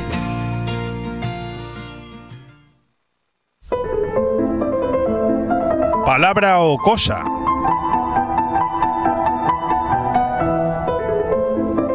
Con Luis Mayor y Guillermo del Pino. Bueno, pues eh, Alex, ahora que todavía no estamos en antena, que no me escucha Guillermo todavía, tengo que decirte que yo tenía mis reservas, ¿sabes? Acerca de esta sección de palabra o cosa, porque tanto Luis como Guillermo son dos personas excepcionales, pero le veía así como no convencidos de que una, que una colaboración de este tipo fuera a tener. Oye, no digas nada, Alex, por favor te lo pido. Pero está convirtiéndose en una de las colaboraciones favoritas mías, ¿eh? Es una de las que más me está gustando. Dame voz ya para que pueda hablar con, con Guillermo. Ah, que ya estamos en directo. Bueno, espero no haber dicho ninguna burrada. Señor Guillermo del Pino, ¿cómo está usted? Hola, buenos días. Pues no, no has dicho ninguna burrada. Aquí hasta ahora no, ¿eh? Aunque la hubieras dicho, no hubiera, no te hubiera echado nada en cara. Bueno, es un placer volver a hablar con Guillermo del Pino en esta sección con la que inauguramos la semana aquí en Aire Fresco. Palabra o cosa. Yo tengo que decir de antemano eh, que tengo que darle las gracias a Guillermo del Pino porque él es el responsable de esos magníficos versos que le dedicó a eh, mi perrita, que como todos pues ya sabéis, eh, murió la semana pasada, Melba, y que bueno, junto a unas eh, fotografías eh, mi hermano Rubén ayer hizo un montaje estupendo, fotos y versos. Lo publiqué ayer por la tarde, Guillermo, en, nuestro, en mi Facebook personal de Leopoldo Bernabeu. Y la verdad es que han sido numerosos los mensajes de, de cariño y de ánimo. Tengo que darte las gracias desde aquí. Pues muchísimas gracias y para mí ha sido un placer. Pues eh, vamos ya con lo trascendente, ¿no? Porque creo pues que hoy en esa sinopsis eh, pretendes hablarnos de lo que es la definición de la vendimia y yo estoy ya expectante para escucharte. Sí, he puesto el listón muy alto porque eh, te juro que yo no soy un experto ni mucho menos en la vendimia. Creo que todo el mundo sabe, es un tema que todo el mundo más o menos ha, ha, oído y, todos queremos saber mucho y luego no sabemos nada de, bueno, tú, no digas nada, Guillermo, di todo lo que tengas que decir y luego te juzgamos. Bueno, pues mira, en primer lugar, ¿qué es la vendimia? La vendimia viene del latín vindemia, que está formada por las palabras vinum, que significa vino, y demere, que significa cortar. Es decir, cortar el racimo de la vid. Eh, ¿Cuándo se hace la vendimia? ¿Cuándo se comienza la recolección de la uva? Pues básicamente cuando la uva está madura. Esto depende de, muchas circunstancias, sobre todo climatológicas, del clima, de la, región donde esté, donde esté el cultivo, del terreno, y sobre todo quien lo decide es el enólogo, que es el responsable de la elaboración del vino. Fantástico. Eh, tiene muchas muchas fases, ¿eh? ¿eh? la elaboración del vino, la recolección, la llegada a la bodega. ¿Te atreves a irlas degranando todas?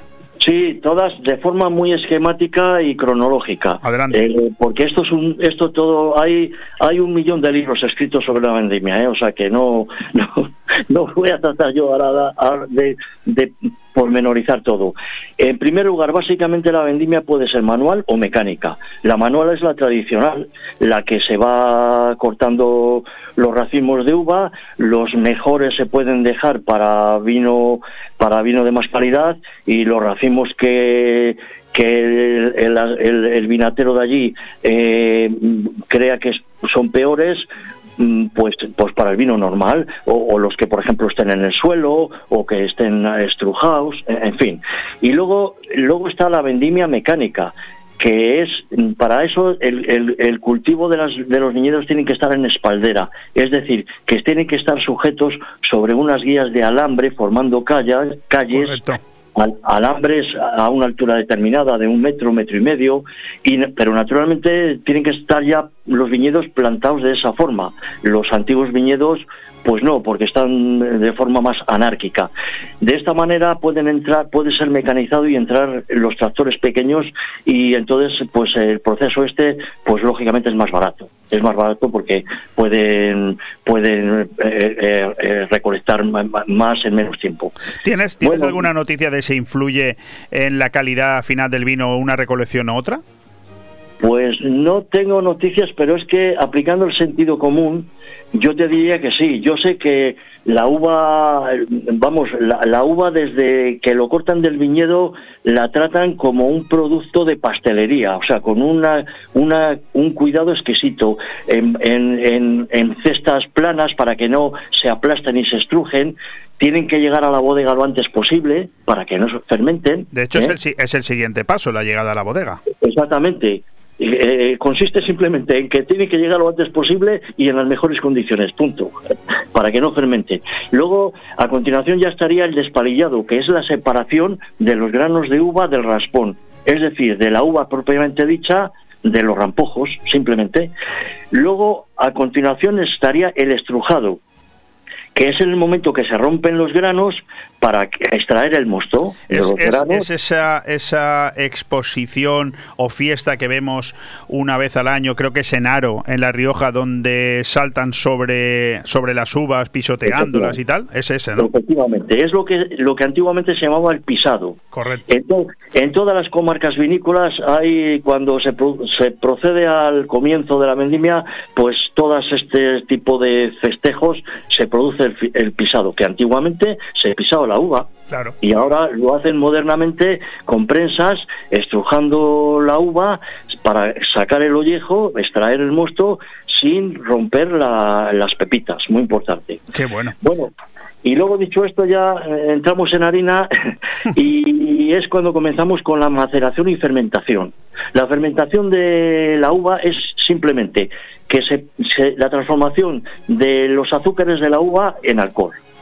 Y, todo esto se produce en la maceración. La maceración es que en depósitos convenientemente controlados la temperatura, pues eh, se va mezclando, se, se, va macerando el vino y se, eh, se, va convirtiendo en alcohol. El vino junto con los ollejos. Y, muy importante, va adquiriendo el color oscuro.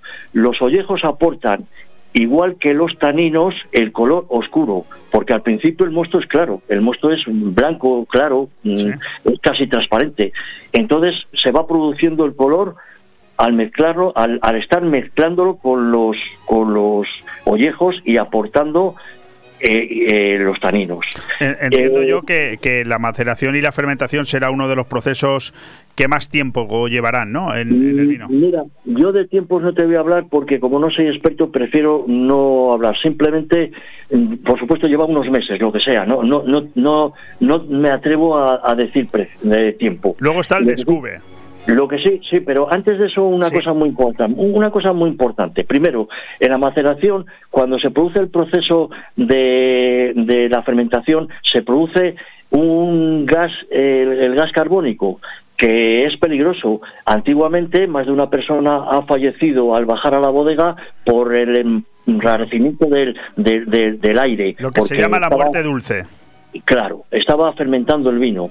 ahora, ahora, porque eh, el, el, gas carbónico lo que hace es el, subir hacia arriba, hacia la superficie de los depósitos, los ollejos, y quedan eh, una especie de nata que lo llaman el sombrero. Eso es indeseable. Hay que removerlo todo el tiempo para que vaya eh, adquiriendo el color por igual todo, todo el vino, todo, todo el mosto, todo el vino entonces, eso es muy importante. Eh, naturalmente, esto lo hacen ahora, pues, pues con unas bombas de, trasiego van, eh, van moviendo y agitando el mosto. Y otra cosa muy importante, el vino destinado a blanco no se, se fermenta aparte sin el ollejo, para que no coja el color, claro, porque si no, pues coge el color. Entonces, se va fermentando en otras en otros depósitos aparte sin ollejo. Bueno, tenemos, aún algunos procesos más y, vamos mal de tiempo, te lo digo, para acelerar un poco. Venga, al final del todo ya se produce al envejecimiento. Ah, pero, ya ha pasado el descube, la crianza, la estabilización. no, no, mira, la crianza y el envejecimiento prácticamente es igual. El descubre es simplemente traspasarlo a, otro, a otros depósitos y, limpiarlo de impurezas. O sea, dicho de una forma muy esquemática, ese es el descubre. Y, y, por supuesto, quitar la parte sólida, quitar los ollejos y ya quedar el vino y- y un poco ya limpio y con bueno con con otros otro con una El vino ya fermentación estabilizado, listo para el embotellado, ¿no? Casi, casi, no todavía. Entonces ya se produce la crianza. En la crianza, dependiendo de, de si va a ser crianza, reserva o gran reserva, así estarán los meses envejeciendo. Claro. La, la crianza completa es parte en cuba y parte embotellado. Es decir, que aunque se embotelle, continúa el envejecimiento. Entonces, por ejemplo, eh, ya sobre esto ya hay mucho, muchísimo que hablar. No es lo- un, un gran reserva, un tinto gran reserva, pues tiene que estar un mínimo de envejecimiento de 60 meses, de los cuales 18 meses tiene que ser en barrica y el resto embotellado que no es lo mismo, por ejemplo, que un, ro- que un blanco o un rosado, que simplemente tiene que estar 48 meses, de los cuales 6 meses tienen que ser en barrica. ¿Ves la diferencia que hay, no? Sí, sí, unos y otros. total. Bueno, sobre esto hay un mundo, ¿eh? De, de bo- de bodegas, etcétera, etcétera. En cualquier caso, como tú has dicho al principio, Guillermo, hablar del vino nos podría llevar perfectamente un programa entero o varios. No, o varios, Lo, exactamente. lo que yo quiero es dedicar estos dos, tres minutos que nos quedan a, esa, a ese poema, a esa oda del vino que has preparado, ¿verdad? Exactamente, es una oda al vino, una exaltación al vino que también habla un poco de la recolección y de la elaboración en la bodega. Y dice así. Adelante. Está escrito, está escrito en liras. Las liras es muy es difícil de escribir y muy difícil de leer. Lo voy a intentar. Eh, cuando el otoño anuncia el fin de los calores del estío, la propia vid denuncia quitar con desafío su túnica dorada de atavío. Retorcidos viñedos, idéntico a las manos que acarician con sus curtidos dedos, los pámpanos auspician al fin el recorrido que ahora inicia. Ya cuelgan ostentosas hermosas perlas rojas y doradas, ya lucen bulliciosas en su cuna engarzadas, ya muéstranse sus pompas pavonadas. Con la mano artesana que empuña la mortífera tijera, de un gran tajo rebana el arma podadera, la vida de la fruta racimera. La sangre de este fruto chorrea ya en el cuébano profundo, tal modo es el tributo, destino furibundo, que apaga este manjar del don fecundo. En el santo lagar la masa del racimo se conforma, el rito de prensar, como dicta la norma, en néctar exquisito se transforma. No seas impaciente, pues a un alegre y fermentoso mosto eres vino incipiente, y en este sitio angosto tu purgatorio es. Este es el costo. Descansa el novel vino en lecho de madera y de reposo. Comienza su camino, y en el tranquilo foso espera ser un vino vigoroso. Qué suerte tuvo el roble donando de su aromática madera para causa tan noble. La cuba vinatera al vino le reposa y atempera. En vaso tabernario, en copa de palacio de alta almena o en cáliz de sagrario, al paladar serena el vino y a la mente desenfrena. Levanto ya mi copa y dando un largo trago al cielo apelo. Mi corazón galopa y al levantar el vuelo presiento que ya estoy cerca del cielo. Muchas gracias. Absolutamente maravilloso, Guillermo. Te lo tengo que reconocer. E Increíble trabajo y un honor que tengas la delicadeza de que sea aquí, en Radio 4G Venidor, donde, donde lo leas. La verdad es que me has dejado totalmente anonadado. Te lo tengo Pues que gracias. No, de verdad, te lo tengo que agradecer sinceramente. Y, y bueno, y, y el tiempo es el que es. Pero Oye, si, si me permites, eh, Leopoldo, simplemente, aunque tú ya lo, lo dices de vez en cuando, si a alguno le interesa, nosotros Cleven, Cleven, somos una asociación cultural, somos una asociación cultural que comprende varias disciplinas, coral, poesía, prosa, teatro. Si a alguno le interesa, mm, pues con toda confianza puede llamar al número que, eh, que indico, el 600 049 921. Allí le seremos, será recibido muy atentamente. Cle- Cleven, que es eh, la... La descríbelo. asociación cultural nuestra. 600 049 921. 921. Pues muchísimas gracias, Guillermo. Y la semana que viene volveremos a escuchar aquí, pero será en este caso a Luis Mayor. Efectivamente. Muchas gracias, Leopoldo, y hasta siempre. Un abrazo. Un fuerte abrazo.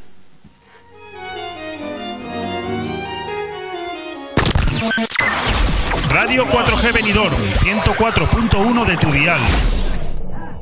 En Construcciones Nocete creamos espacios únicos para que llenes tu casa de vida, luz, amor y buenos recuerdos. En Construcciones Nocete encontrarás el diseño perfecto para que tu hogar tenga el estilo de vida que estabas buscando. Espacios sencillos y funcionales para convivir haciendo realidad la casa de tus sueños. Construcciones Nocete, calle Islandia 6, local 4. Teléfono 633 52 76 79. Benidorm. Si usted está pensando en comprar o en vender su vivienda, no lo dude. Inmobiliaria Costa 3. Somos su mejor opción. Afincada en el Albir, somos los mayores especialistas de la comarca en la comercialización de viviendas tanto de obra nueva como de segunda mano. Más información en el 616 66 24 64 y en las webs www.costa3.com y .es. Hola. Hola, buenas noches. Sí, dígame. Mire, le llamo porque mi marido se fue a la cámara aragonesa y es que no ha vuelto todavía, ¿eh? Ya. Esto fue el año pasado y la verdad es que estoy preocupada, ¿eh? Ambrosio, vuelve. Tenemos una llamada. Buenas, soy Ambrosio, el marido de esta señora que está hablando. Oye, sí. Ambrosio. Pilar. Dime. ¿Dónde coño estás, Pilar? Que me dijiste que bajabas enseguida. Ay, es que te estoy esperando. Es que se han enfriado ya los champiñones. Qué cabeza ya me lo mía. dijo tu madre. Ya bajo. Menuda paciencia hay que tener con ella. chico, tranquilo, sin prisa. La Cava Aragonesa, en Plaza de la Constitución, Benidorm. Aire Fresco. Programa patrocinado por Hotel Don Pancho, Fomento de Construcciones y Contratas, Exterior Plus y Actúa, Servicios y Medio Ambiente.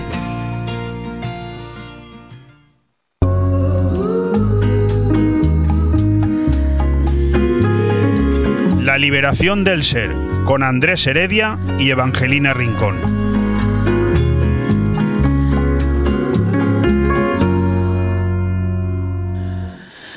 Lo he intentado, de verdad que lo he intentado a lo largo de todo el programa y se me han quedado fuera bastantes cosas, pero ni aún así he llegado a dedicar hoy todo el tiempo que me gustaría a mi amigo Andrés Heredia y a su encantadora mujer Evangelina Rincón en esta liberación del ser.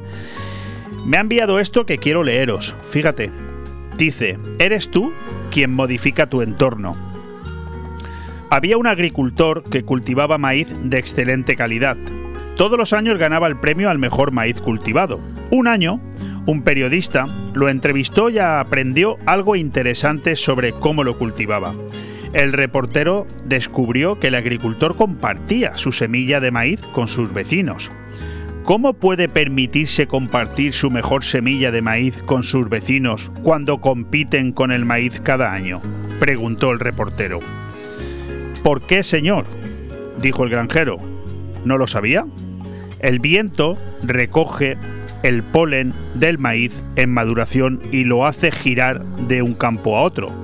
Si mis vecinos cultivan maíz inferior, la polinización cruzada degradará constantemente la calidad de mi maíz. Si voy a cultivar un buen maíz, debo ayudar a mis vecinos a cultivar un buen maíz. Lo mismo ocurre con nuestras vidas. Aquellos que quieren vivir bien y con sentido deben ayudar a enriquecer la vida de los demás, porque el valor de una vida se mide por las vidas que toca. Y aquellos que eligen ser felices deben ayudar a otros a encontrar la felicidad, porque el bienestar de cada uno está ligado al bienestar de todos. Recuerda, eres tu entorno. Cámbialo.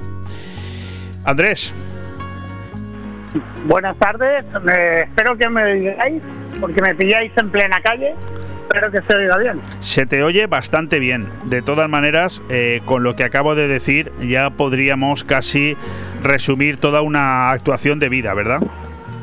Pues sí, es una actuación de vida con conciencia desde el momento en que la persona elige vivir eh, siendo o llegando a conseguir la felicidad y al mismo tiempo transmitiéndola a su entorno, a los demás, a los que le rodean y con los que va contactando en el transcurso de toda una vida. Claro que sí. eh, quiero recordarle a todos los oyentes que Andrés Heredia, el conductor de este espacio de colaboración La Liberación del Ser, se ha comprometido conmigo a que pronto restablecerá su programa para que volvamos a escucharlo los jueves por la noche, porque si por él fuera no habría dejado de hacerse, ¿verdad, Andrés? Sí, eh, tuvimos unos problemas técnicos eh, y no hemos podido subsanarlos para que se produjera, pues bueno, que, que pudiéramos producir el programa con la misma calidad con la que se ha hecho hasta ahora. No pasa Entonces, nada. Pronto volverá. Lo conseguiremos, sí. Bueno, yo quiero decir que Andrés Heredia es maestro de Reiki Usui, es sexto linaje a nivel mundial. Él es monitor junto a Evangelina Rincón, es profesor de Hatha Yoga, es masajista, es maestro artesano del masaje y la sanación, es quiromasajista. En cualquier caso, es un profesional de las terapias naturales. A Andrés lo encontráis siempre en Índigo Terapias y en el teléfono 677 99 4055. Teléfono que repetiré más tarde, porque ahora me ha mandado nada menos que 24 propuestas para analizar y para comentar en estos breves minutos que nos quedan. Haremos lo posible con algunas de ellas y las demás las dejaremos para la próxima semana. Andrés, frases para comentar a nuestros oyentes. ¿Qué quiere Sí, decir estuvimos- nacemos solos y morimos solos? Sí, bueno, estuvimos estuvimos tocándolas con, con Manuel Zasplanelles. ¿Sí? Es- estuvimos haciendo estas frases, las, las 24. Las 24. Pues sintiéndolo mucho y para desgracia no pasa nada, tuya, ¿eh? Pero podemos conmigo lo vas a tener que volver a repetir porque yo no te escuché y a mí me encantaría escucharte a Joder, ti. Claro, y si además esto es para repetirlo y repetirlo y repetirlo.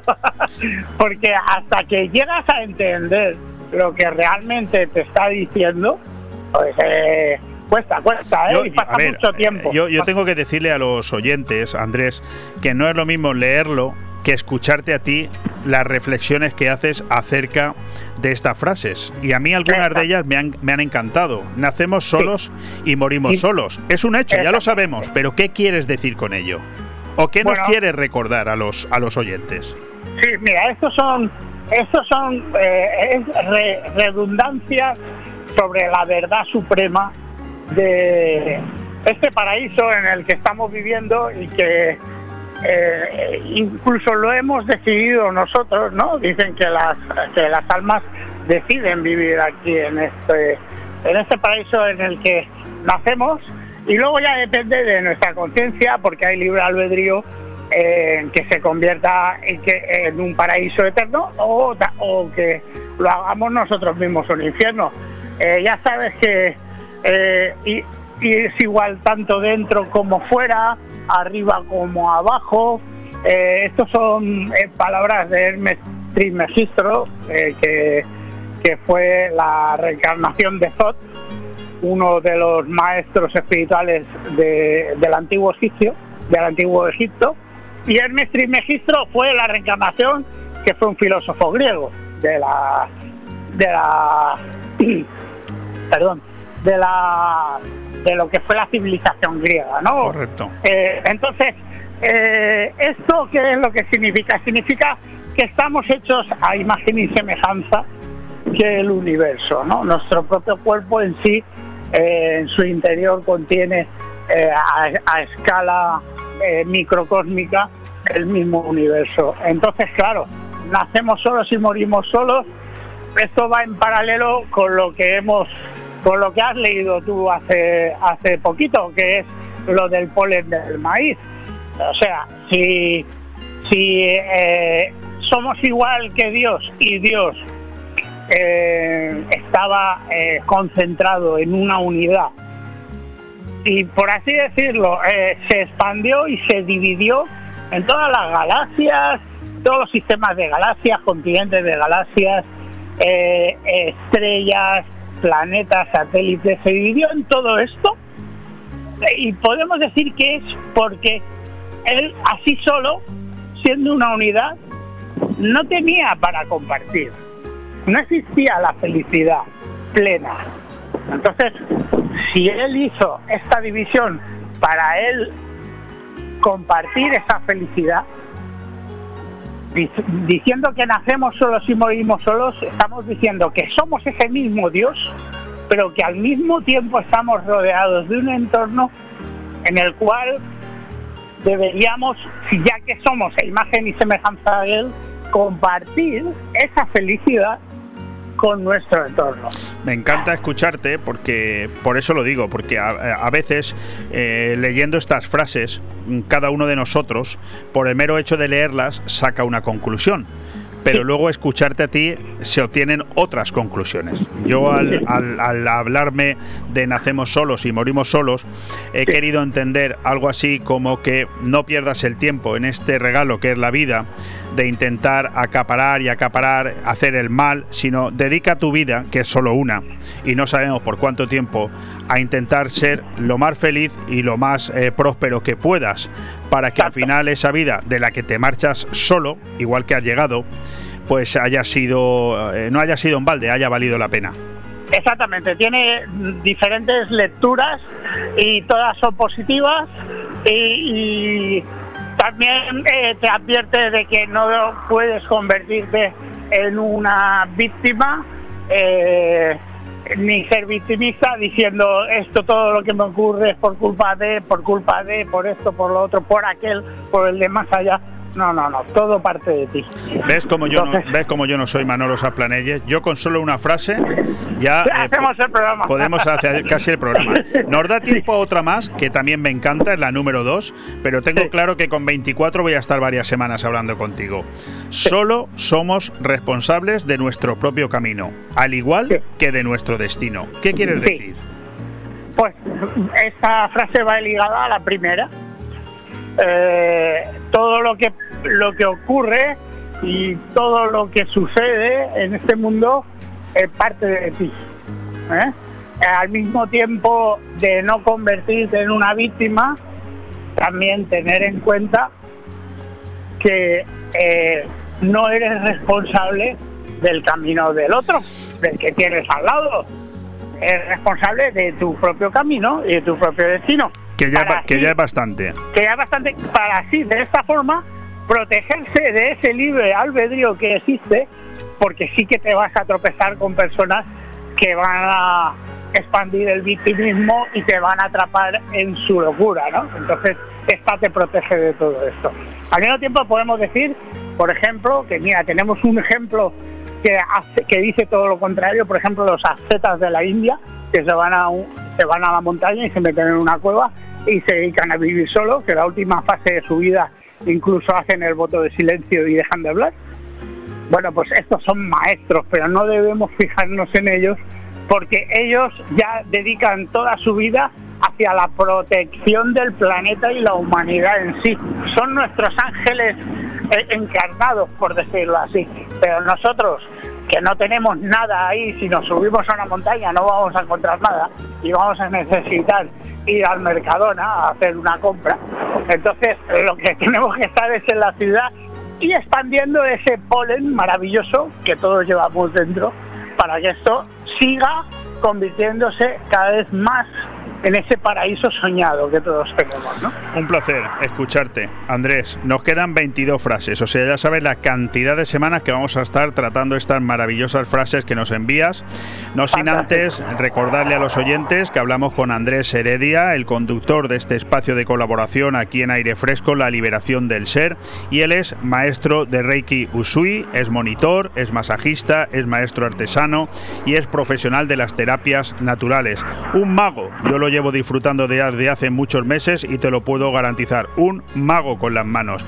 Lo encuentras en Índigo Terapias 677 99 4055.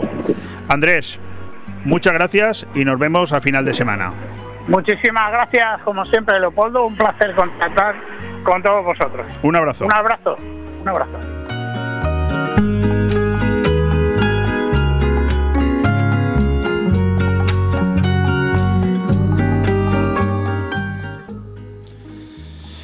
Bueno, pues nos quedan escasamente dos minutos largos para marcharnos. Acabamos de recibir una noticia ahora mismo del canal de noticias de Osbeck, que es la patronal hotelera de hoy mismo, de este 19 de octubre, que nos dice que el buen tiempo, el turismo internacional y la reactivación de eventos mantienen la ocupación hotelera por encima del 70% en una gran parte de la comunidad valenciana.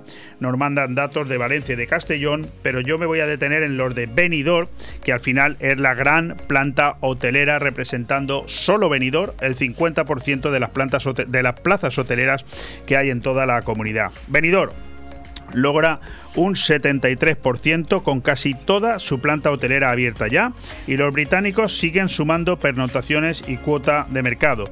De alguna manera es lo que hemos venido diciendo eh, a lo largo de todo el programa.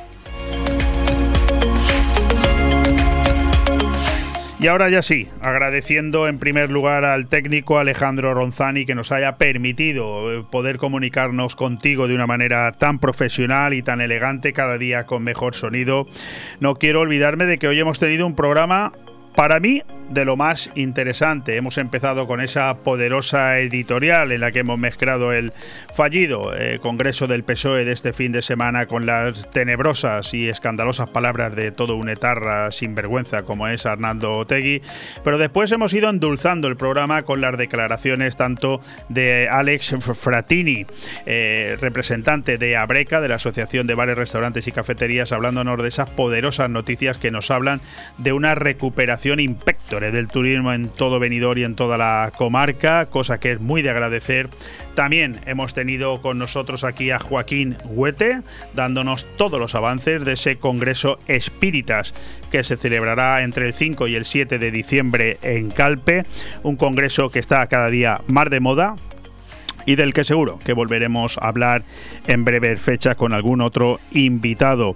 Hemos tenido también aquí con nosotros a Javier Candela, eh, portavoz nacional de PEACOVID en defensa del sector hotelero y también a dos de los importantes colaboradores de esta casa, Guillermo del Pino con Palabra o Cosa y hace segundos Andrés Heredia con La Liberación del Ser. Un placer estar con todos vosotros. Mañana a la misma hora.